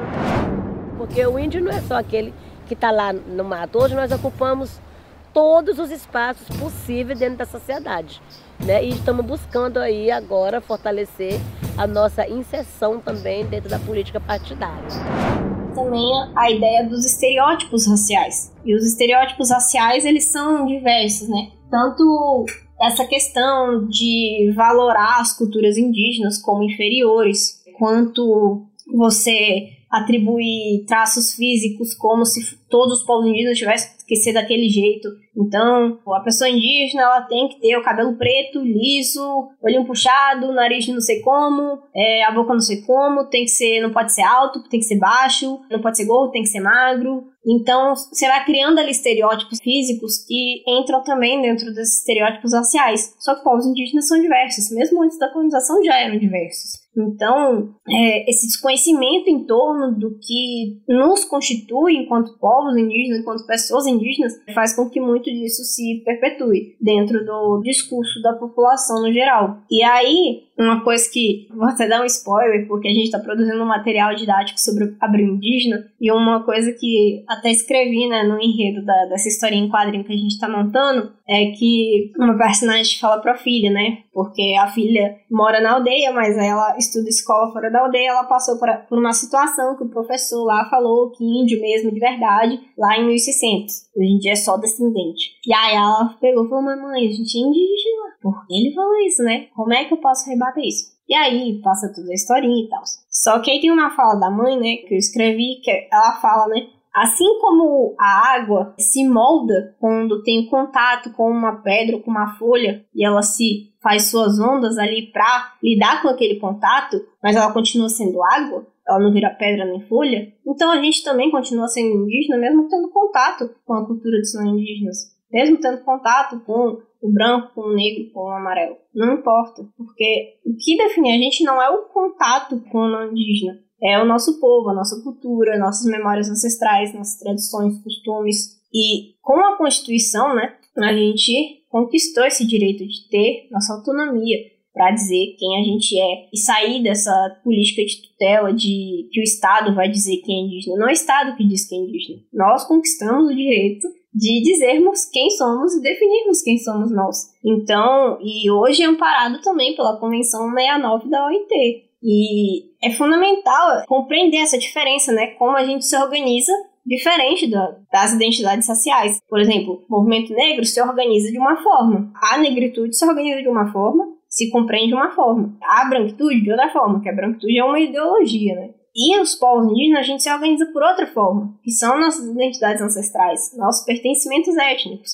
Então, não é o fato de uma pessoa indígena sei lá, ter o cabelo cacheado, crespo, ser loira, ou ter a pele mais escura ou a pele mais clara, que fuja desse estereótipo, né, dessa figura do índio, que faz com que ela deixe de ser indígena. Porque cada povo tem a sua forma de se pertencer e se reconhecer entre si. Então, o meu povo se entende machacali a partir dos seus próprios critérios, mas os pataxó se definem como pataxó a partir dos seus próprios critérios. Assim como os Guarani, os Munduruku ou qualquer outro povo no Brasil ou mesmo nesse continente todo. Cada povo tem a sua forma, que é o que a gente chama de autodeterminação. Então, essa ideia, né, que deixou de ser indígena, vem muito desde o começo da invasão e é só mais uma forma de violência, né, contra a gente, porque no final é uma questão também que envolve a terra, porque se você viola a identidade indígena daquela pessoa, você não tem que garantir o direito à terra daquela população, porque o nosso direito à terra é originário, ele é congênito. Então, querendo ou não, a questão da terra, é, a deslegitimação da identidade indígena ainda é muito ligada à questão da terra, porque desde lá,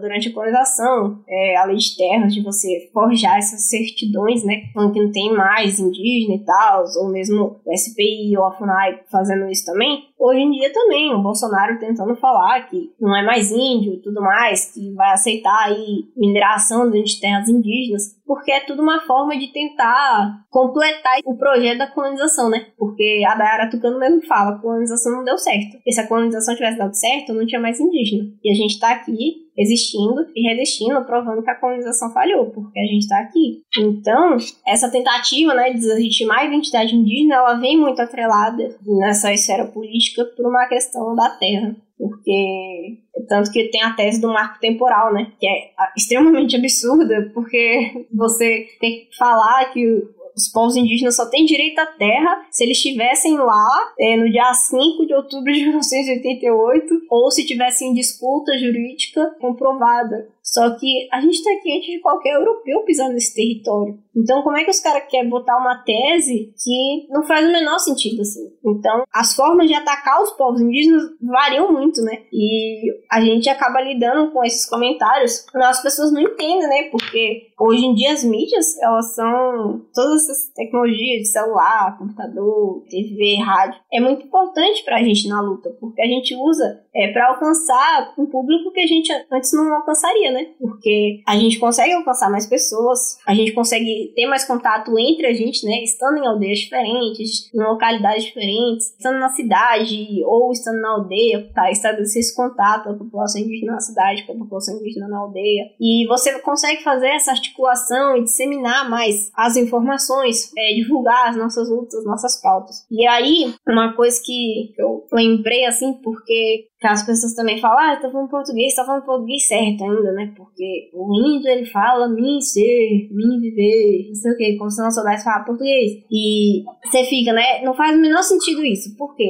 Tem origem nisso, né? Esse discurso tem uma origem, e essa origem, ela vem aí de desde o século XVI mesmo, porque os povos indígenas eles foram colocados como inferiores intelectualmente. Então, se tem essa política né, de inferioridade intelectual, e aí eles são incapazes de aprender a falar o português, porque, ó, o ápice da civilização então, você tem isso, mas também tem a questão do racismo científico, né? Também das teorias eugenistas ali no século XIX.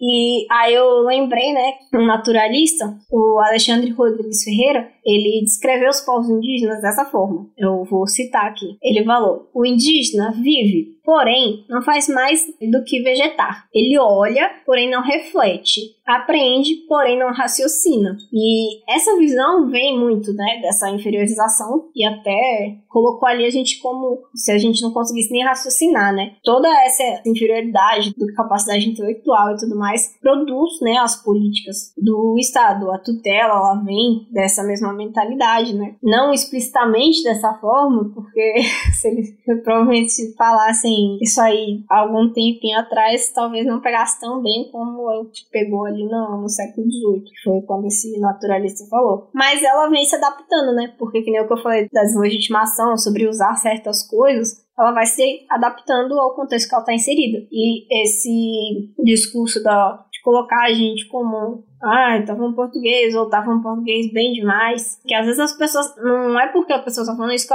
tá colocando a gente como inferior, mas é a origem, né, desse discurso. E pra gente entender como o racismo se manifesta hoje, a gente tem que entender toda essa construção histórica de como eram as políticas, como eram as relações estabelecidas ali entre não indígenas e indígenas ao longo dos séculos. E o, o Ministério do Turismo, 2017, pra vocês verem como isso é muito atual e mesmo tecnicamente não sendo institucionalizado, ainda é institucionalizado. Porque o Ministério do Turismo em 2017, eles deram cursos, né, que chamava Brasil de Braços Abertos, e aí numa aula eles escreveram: empregue corretamente os pronomes e verbos. É importante lembrar que estamos muito longe das tribos indígenas, então nada de falar, por exemplo, para mim fazer. Então, você vê, né, como mesmo tecnicamente não sendo institucionalizado, ainda é operado na esfera da institucionalidade. Já é absurdo quando aparece em música infantil da Xuxa, ainda numa coisa institucional. Pois é, então, não, não basta aquele show de horror Xuxa, tem tudo isso, né? Que a gente tem que lidar e isso está sendo ensinado num curso de capacitação. Então, você está formando as pessoas para ter essa mentalidade. E por isso, quando a gente fala, ah, isso é racista, a gente tá falando, pô, você é a pior pessoa, você é o Hitler, tá ligado? Ninguém tá falando isso tá falando que você tá reproduzindo algo que foi ensinado e quando você não conhece, que é o que geralmente acontece, a partir do momento que você conhece, você consegue combater aquilo e não reproduzir mais. Então, a gente falar sobre essas manifestações racismo indígena é uma forma de buscar, né, aliados na nossa luta, porque as pessoas não vão conseguir apoiar muito a nossa luta, por exemplo, de demarcação de terra, se não entender, não rever certos racismos ali dela, né? Que tem alguns pensamentos bem coloniais. Então, essa questão, né, do não faz o menor sentido de você colocar dessa forma de, ah, não é mais índio. Sim, a gente continua sendo indígena, tudo mais. E é a questão do, ah, índio quer terra, que índio não trabalha, não sei o quê. As pessoas, elas vivem muito com a mentalidade do capitalismo, né? Uma questão de tem que produzir, tem que produzir, tem que produzir para lucrar. Porque a mentalidade do capitalismo é essa, você produz em nome do lucro e não importa mais nada. Só que nós temos outras relações é, entre nós e com a natureza. Até porque a gente se vê como parte da natureza e o capitalismo vê a natureza como uma mercadoria. Então, são relações completamente diferentes. A gente tem o nosso território para viver, para manter as nossas culturas, para a gente ter uma ligação, né? Nem o que eu falei já, que treinar que eu cito ele, quando a gente é a continuidade do sistema nervoso da Terra. Então a gente está conectado com a Terra. A gente trabalha, só que é uma outra relação de trabalho. Às vezes as pessoas falam, ah, não trabalha. Aí vai um dia na aldeia e não aguenta ficar um dia trabalhando na aldeia, porque não aguenta fazer o roçado, não aguenta fazer artesanato, não aguenta nada, não aguenta pescar, não sabe nem pescar. E aí quer falar que a gente não trabalha, que a gente é preguiçoso, a galera não ia aguentar um dia dentro da aldeia. Então, é muito deturpada essa imagem, né? De que a gente quer terra para trabalhar e não sei o quê. Porque a gente trabalha muito. É. a gente trabalha muito. Só que numa outra lógica, numa outra concepção de tempo, numa outra relação com a gente, com o nosso entorno. E não é essa lógica capitalista de querer usar a natureza como uma mercadoria para lucrar e tudo mais, porque não faz parte das nossas epistemologias. As nossas cosmologias e epistemologias elas são de uma outra percepção, perspectiva de, de mundo. Então, é o que os parentes gostam de falar, né? A gente fala, tem muita terra para pouco fazendeiro. Não é que tem muita terra para pouco tem muita terra para pouco fazendeiro. Porque o que está destruindo tudo é justamente o agronegócio, a mineração. Então, é, as pessoas pensarem um pouco, né, também do... Porque não adianta nada ficar defendendo, sei lá, usa canudinho de ferro que você não vai estar tá poluindo o oceano. O escambau que não vai estar, tá, porque a produção, ela vai continuar ali acontecendo. O modo de produção capitalista não vai parar porque uma pessoa parou de comprar canudo. E ele vai se adaptar ao que tiver no nicho de mercado. Então, se o canudinho de plástico não está mais dando lucro, aí eles vão lá explorar o de ferro até o máximo possível. E aí eles vão arrumar uma forma de destruir a natureza a partir disso. Então, é sempre visto dessa forma. Ou, por exemplo, ah, tomar banho mais rápido. Quem é responsável pelo desperdício de água é o agronegócio, não é o consumo doméstico. O consumo doméstico é o que é menos preocupante dentro do desperdício de água. Ou, por exemplo, fome. As pessoas estão morrendo de fome. Agora, na pandemia, tá, tá mais grave essa questão da fome ainda. E a gente vê aí quantas notícias por ano a gente não vê de ah, jogaram toneladas de tomate, de laranja, de alimentos aí na beira de estrada porque não ia dar lucro levar até um revendedor. Então a questão não é. O capitalismo não está interessado em matar a fome de ninguém, não está interessado na vida de ninguém, está interessado no lucro. E por isso que quando as pessoas acabam reproduzindo essa ideia de que a gente não trabalha, porque a gente não quer viver dessa forma. A gente não é capitalista. Os senhores não terão como ficar alheios a mais essa agressão, movida pelo poder econômico, pela ganância, pela ignorância do que significa ser um povo indígena. Pois é, e aí você tem a publicação de livros como aquela porcaria daquele guia politicamente incorreto História do Brasil, falando absurdos como, ah, os, os indígenas eles destruíam mais a natureza do que os portugueses. Os portugueses é que vieram ensinaram eles a preservar a natureza, porque eles queimavam territórios, etc. Aí vem esse tipo de bobagem e dá munição para um senso comum continuar com isso. Se eu for agora numa rede social, especialmente Facebook, né? O Facebook eu acho que é pior de todos nesse sentido. E falar sobre a demarcação de terras que tem que demarcar para impedir destruição, vai aparecer um doido que leu esse livro dizendo que não, os caras que mais destroem são os indígenas, não sei o quê. Por quê? Por conta desse tipo de besteira. Eu acho que a gente tem que tomar muito cuidado para não ficar sendo caixa de ressonância de maluco, sabe? Sim. Esse livro tá aí e tem gente alimentando ele e a gente também não pode ficar dando corda demais. Tem um jeito simples de responder. Olha a brutalidade que foram as queimadas no Brasil em 2020. No meio da pandemia, o Brasil morrendo de Covid e o Pantanal morrendo de queimada, e a Amazônia morrendo de queimada. E a nuvem preta que desceu da Amazônia chegou em São Paulo, e todo mundo ficou assustado porque achava que a Amazônia era muito longe, só que né, os rios aéreos trouxeram toda aquela sujeira que foi produzida na Amazônia. E que o governo federal é, tentou atribuir aos povos indígenas, né? Ou a, aos caboclos, aos, aos povos do campo. E não foram eles que queimaram fogo, quando a gente sabe que foi um grupo de fazendeiros que ordenou a queimada, que o presidente Bolsonaro é, deu ordem de que teve o Dia Nacional lá da queimada em 2019, antes mesmo da pandemia. Então, quer dizer, essas colocações imbecis são rápidas e facilmente respondidas. Então a gente, assim, quem está destruindo é, todo o ecossistema no mundo são, são os grandes capitais, né? o agronegócio aqui no Brasil, as companhias mineradoras, que continuam envenenando a água. Pensando um pouco na, na discussão que a Laís trouxe, e até nessa coisa do guia, estava me lembrando de 2011, no comecinho do, do ano, tem 10 anos já, que eu estava assistindo o julgamento dos assassinos do Cacique Verão. Esse foi um julgamento no Mato Grosso do Sul que foi transferido para São Paulo a título de tentar fazer um júri menos enviesado. Na época eu trabalhava com etnografia de julgamento tal, no meu mestrado, fui assistir esse júri e é, me lembro que eu fiquei muito impressionada com a brutalidade do que foi supostamente um rito de justiça e reparação para os povos indígenas, né? Porque o cacique Verão foi assassinado, o filho dele foi torturado, outras pessoas foram torturadas nos conflitos ali, né? Com os Kaiowá Guarani. E essas pessoas foram dar testemunho lá no, no júri do Tribunal Federal numa sala pequena, junto com os capangas do fazendeiro que estavam sendo julgados. O próprio fazendeiro não foi julgado naquela ocasião, nem sei se foi no final das contas. Era uma sala pequena e as pessoas tinham que dar o testemunho do que tinha acontecido numa língua que não era delas, a quatro metros das pessoas que tinham perpetrado aquela violência, o que em si já é uma brutalidade tremenda. A juíza federal, que era uma moça nova, obviamente de boa família, né, aquela coisa toda, da classe jurídica daqui do Brasil, se referindo às pessoas que estavam ali, que tinham vindo do Mato Grosso do Sul dar seu testemunho, como silvícolas. E assim foi registrado, né, no, no acórdão no, da sentença. Eles foram absolvidos do assassinato, eles foram absolvidos dos crimes mais graves, os outros crimes já tinham é, ou prescrito ou já tinha passado a pena, porque eles tinham ficado um tempo presos, esses capangas, e eles saíram do tribunal condenados pelos crimes mais leves e soltos. E você fica naquela situação de profundo estarrecimento. Não que eu acho que o tribunal assim, penal seja o lugar certo de resolver essas coisas, porque a gente entraria numa outra discussão sobre abolicionismo penal.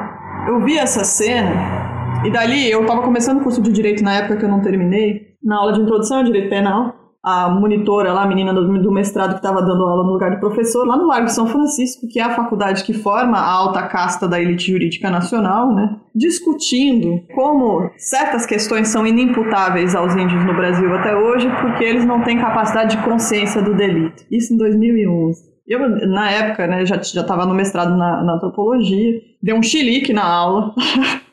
bem a pobre da moça que foi incautamente falar sobre isso sem pensar muito no assunto. Isso virou piada na minha turma. Toda vez que a aula tava chata, alguém levantava a mão e falava: Mas professor, e a questão indígena só para me ver dar chilique na sala de aula? Mas isso, assim, me chamou muita atenção de que tem esse senso comum que a gente tem que estar tá combatendo o tempo todo, que a Laís deu uma aula sobre isso agora mas é o quanto que esse senso comum informa as elites que têm a, a, a, tomada de decisão nesse país. E esse é um dos nossos principais campos de batalha. Como é que a gente consegue entrar aí onde opera os círculos do poder?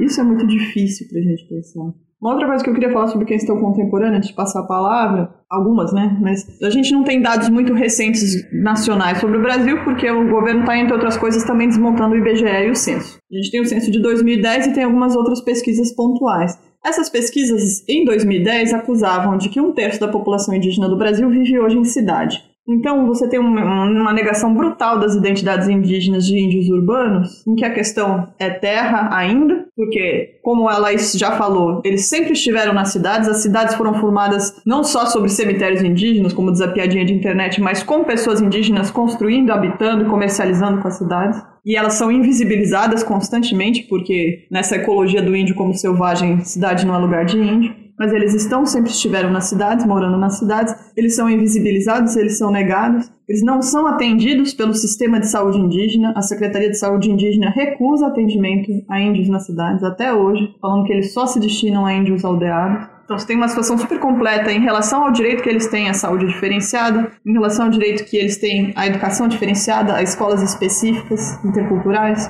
Então, essa questão dos índios urbanos é uma questão muito urgente, é uma questão que toca até, assim, a beira do estádio do Maracanã, onde tem a aldeia Maracanã e tem a aldeia indígena lá o Morro do Jaraguá, em São Paulo, onde os Mbiá que moram lá, Mbiá Guarani, que estão brigando com uma empreiteira que está construindo um condomínio lá e está tentando tocar eles de lá. Então tem, tem questões com os indígenas urbanos que são específicas também, que às vezes a gente negligencia e que são importantes de serem, de serem pontuadas. e que muitas vezes essa presença ela é originária, histórica, ao longo desses séculos todos de construção de urbanização da cidade, mas que tem a ver, por exemplo, com uma política que foi forte em muitos momentos e que ainda hoje existe de tráfico de pessoas. Então a gente estava falando de remoção forçada de população durante a ditadura, mas isso acontecia também em níveis individuais. As histórias clássicas de famílias das cidades que pegavam uma menina do interior para criar, para dar acesso à educação, com muitas situações eram com crianças indígenas, com meninas indígenas, que eram tiradas das suas aldeias, eram tiradas das suas famílias, supostamente para receber educação nas cidades, e que viravam escravas, empregadas domésticas em casa de família. Então, os processos de combate à escravidão atuais, muitos deles envolvem pessoas indígenas que foram sequestradas. Muitas das comunidades indígenas nas cidades hoje foram formadas por, por, principalmente por mulheres que se libertaram desses processos de escravidão e criaram formas de sobrevivência e resistência nas cidades. Também é um caso que eu pego do Saterep, que a gente fez pesquisa sobre isso, né, com a matriarca Dona Teresa e as suas filhas que foram levadas da aldeia pela FUNAI a título de estudar e que trabalharam escravos em casa de família por um tempo e que formaram depois as aldeias urbanas Sateremaué de Manaus. Então essas mulheres precisam muito ser lembradas, né? Pela violência que elas sofreram e pelas formas de resistência que elas encontraram nas cidades, em que elas foram pioneiras em processos de ocupação de territórios de periferia, de, de com formação de bairros, inclusive. Né? Elas formaram a cidade com o trabalho delas. Então, a, a Laís estava falando do trabalho nas aldeias, mas elas trabalharam muito na cidade também. Esse é um trabalho que precisa ser reconhecido. E é muito importante. E assim, uma última questão que eu acho que a gente não pode esquecer são a questão dos conhecimentos indígenas que estão sendo alvo de pirataria, biopirataria, patente estrangeira. Essa é uma questão super candente também, é muito séria. Essas empresas japonesas que chegam na Amazônia patenteando cupuaçu, tentando patente de cambô, que é uma tecnologia dos catuquina, né, com a secreção do sapo que é assim alvo de disputas internacionais seríssimas. A ayahuasca passa por isso, uma série de produtos, de saberes, de formas de fazer, de padrões gráficos que são assim um frente de batalha contemporâneo.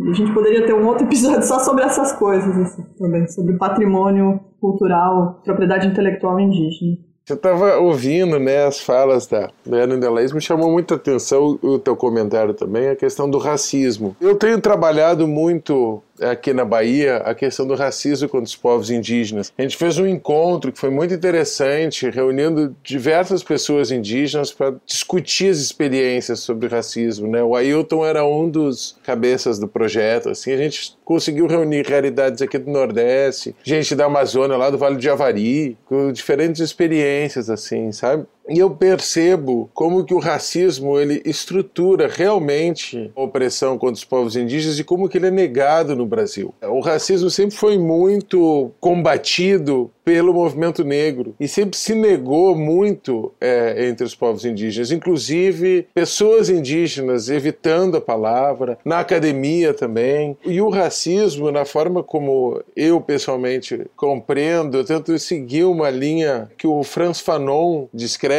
que ela é muito interessante por ver o racismo como uma ideologia que harmoniza, na verdade, né? uma estrutura que harmoniza economia com ideologia, na verdade. Então, essa relação com a economia ela está muito presente sempre no racismo. E o racismo parece que no Brasil é colocado como não gostar de. E uma das dimensões do racismo também no Brasil é o racismo cordial, então, tanto os povos indígenas são atacados, digamos assim, diretamente pelo racismo explícito, ou todas essas formas de negação da existência, da identidade, o racismo institucional, a FUNAI, como a gente falou, a não demarcação das terras indígenas, o não reconhecimento do passado, epistemologia, ou os próprios ataques brutais de violência, né? Brancos caçando indígenas, que aconteceu com os Tenharim no sul do Amazonas uns anos atrás, que os indígenas tiveram que se refugiar num quartel do exército para fugir dos brancos que estavam caçando eles. Né? O que acontece no Mato Grosso do Sul, mas eu vejo muito o racismo cordial, as formas muito disfarçadas de falar bem do índio, mas o índio está lá, não fala por si, é sempre algum intermediário e nega, né? Eu sou muito crítico, até pelo fato de eu ter vindo da mídia, a como que a mídia se reporta aos índios. E é muito difícil de fazer essa crítica, porque o branco não assume jamais o racismo, né? Inclusive teve esse episódio no Big Brother essa semana, né? E aí não, ninguém falou racismo. Era um monte de coisa para. Mas racismo, cara. Por que não disse? Por que, que o Tiago Leifert não falou racismo? Palavra proibida. E contra os índios é mais ainda. E a experiência desses projetos foi muito interessante de perceber, também de escutar como que os indígenas desenham e expõem isso, né? E tem um movimento riquíssimo da arte contemporânea indígena de colocar o racismo lá na frente. O Denilson é genial nisso, né? A Dayara, que a Laís falou, a Dayara tem uma percepção muito sofisticada sobre o racismo. E para mim o racismo, vendo esse longo período da história,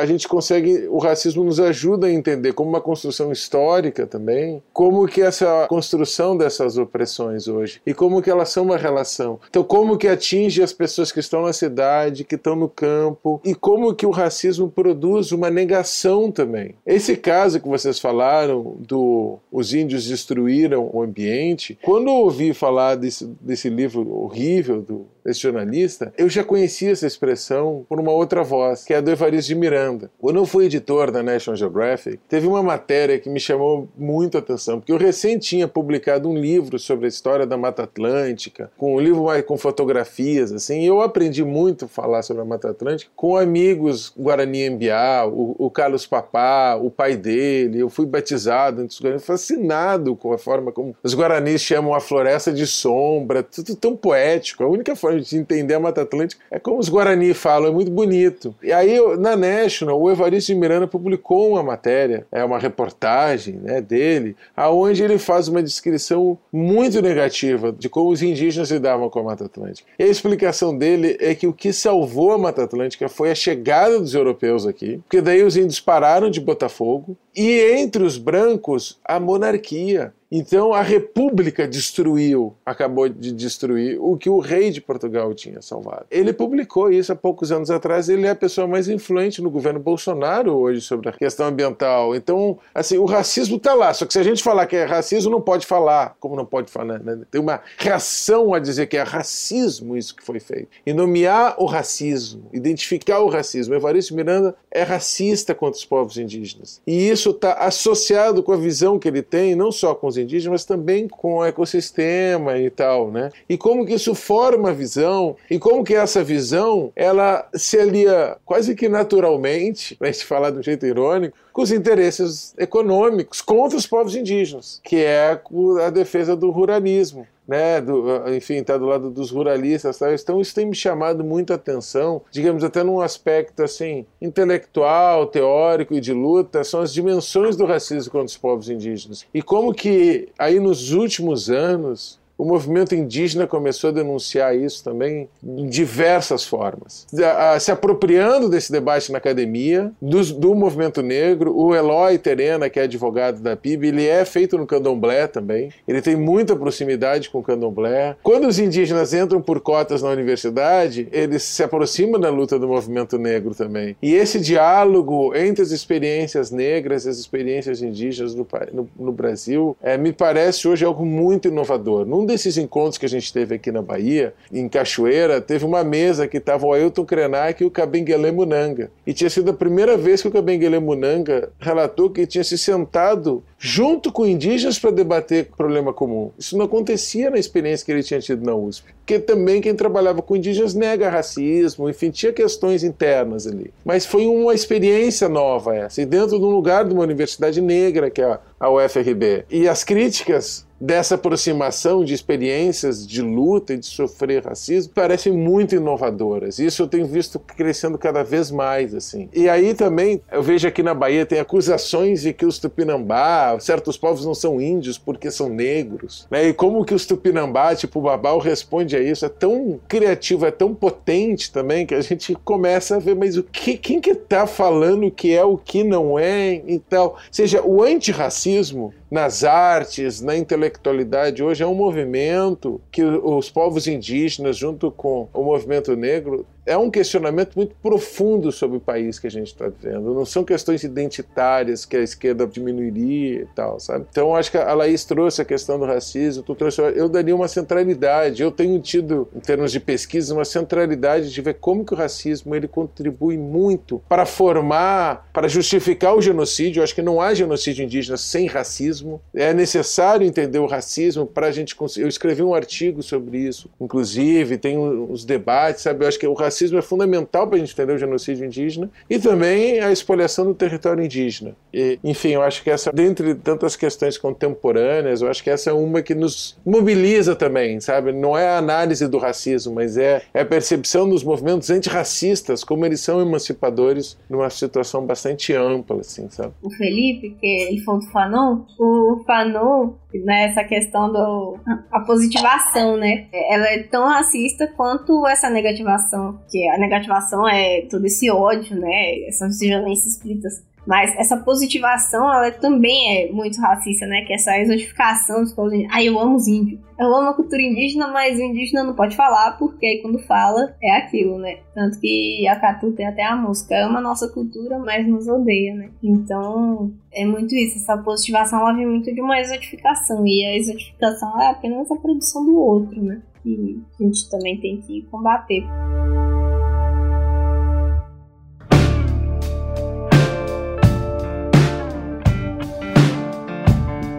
Recomendações de leitura para quem tá em casa, ouviu esse episódio todo e pensou: eu preciso saber mais, eu preciso entender mais, eu quero aprender mais. Então eu vou pedir para que cada um de vocês recomende um livro, né?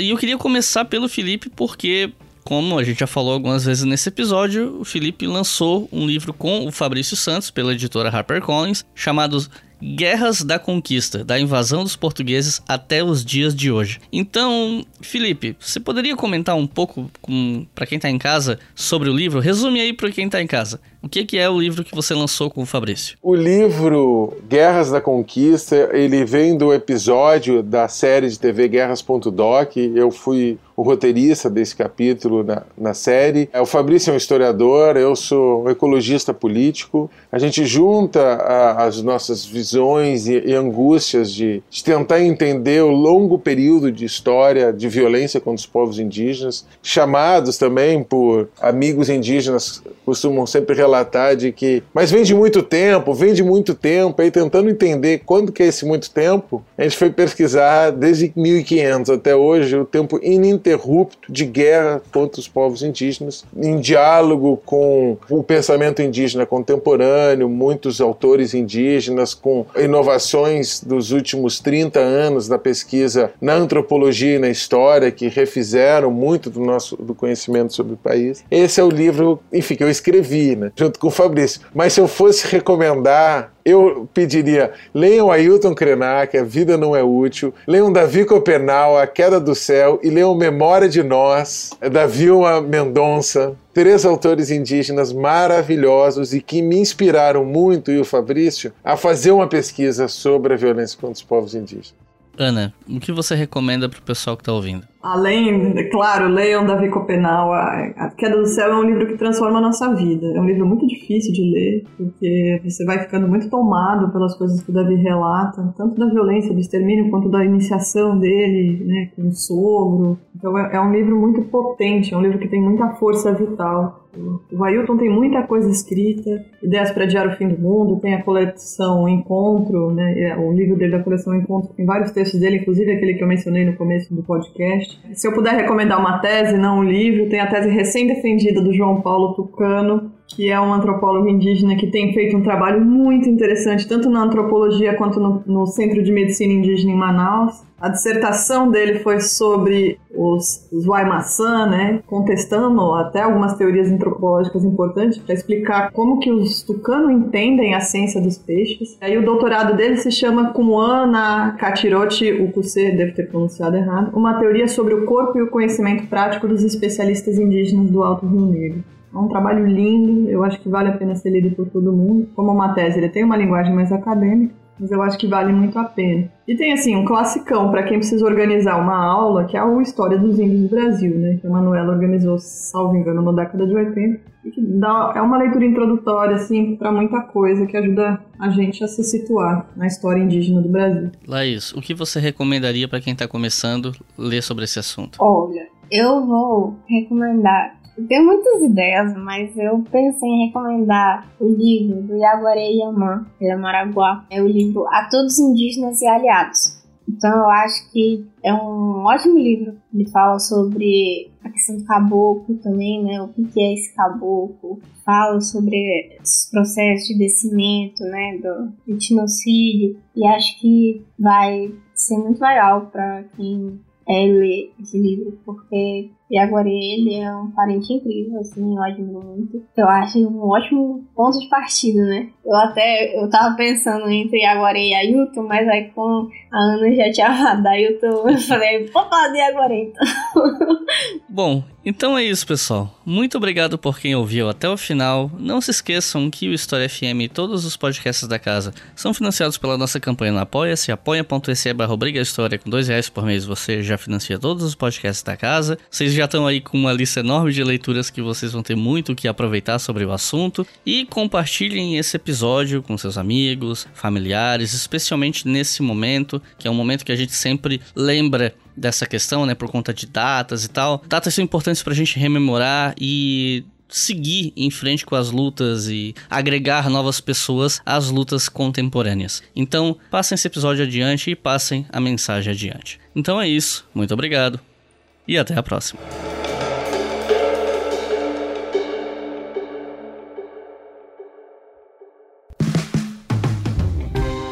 Este podcast foi financiado por nossos colaboradores no Apoia-se. Acesse apoia.se barra e contribua para manter este projeto educacional gratuito no ar.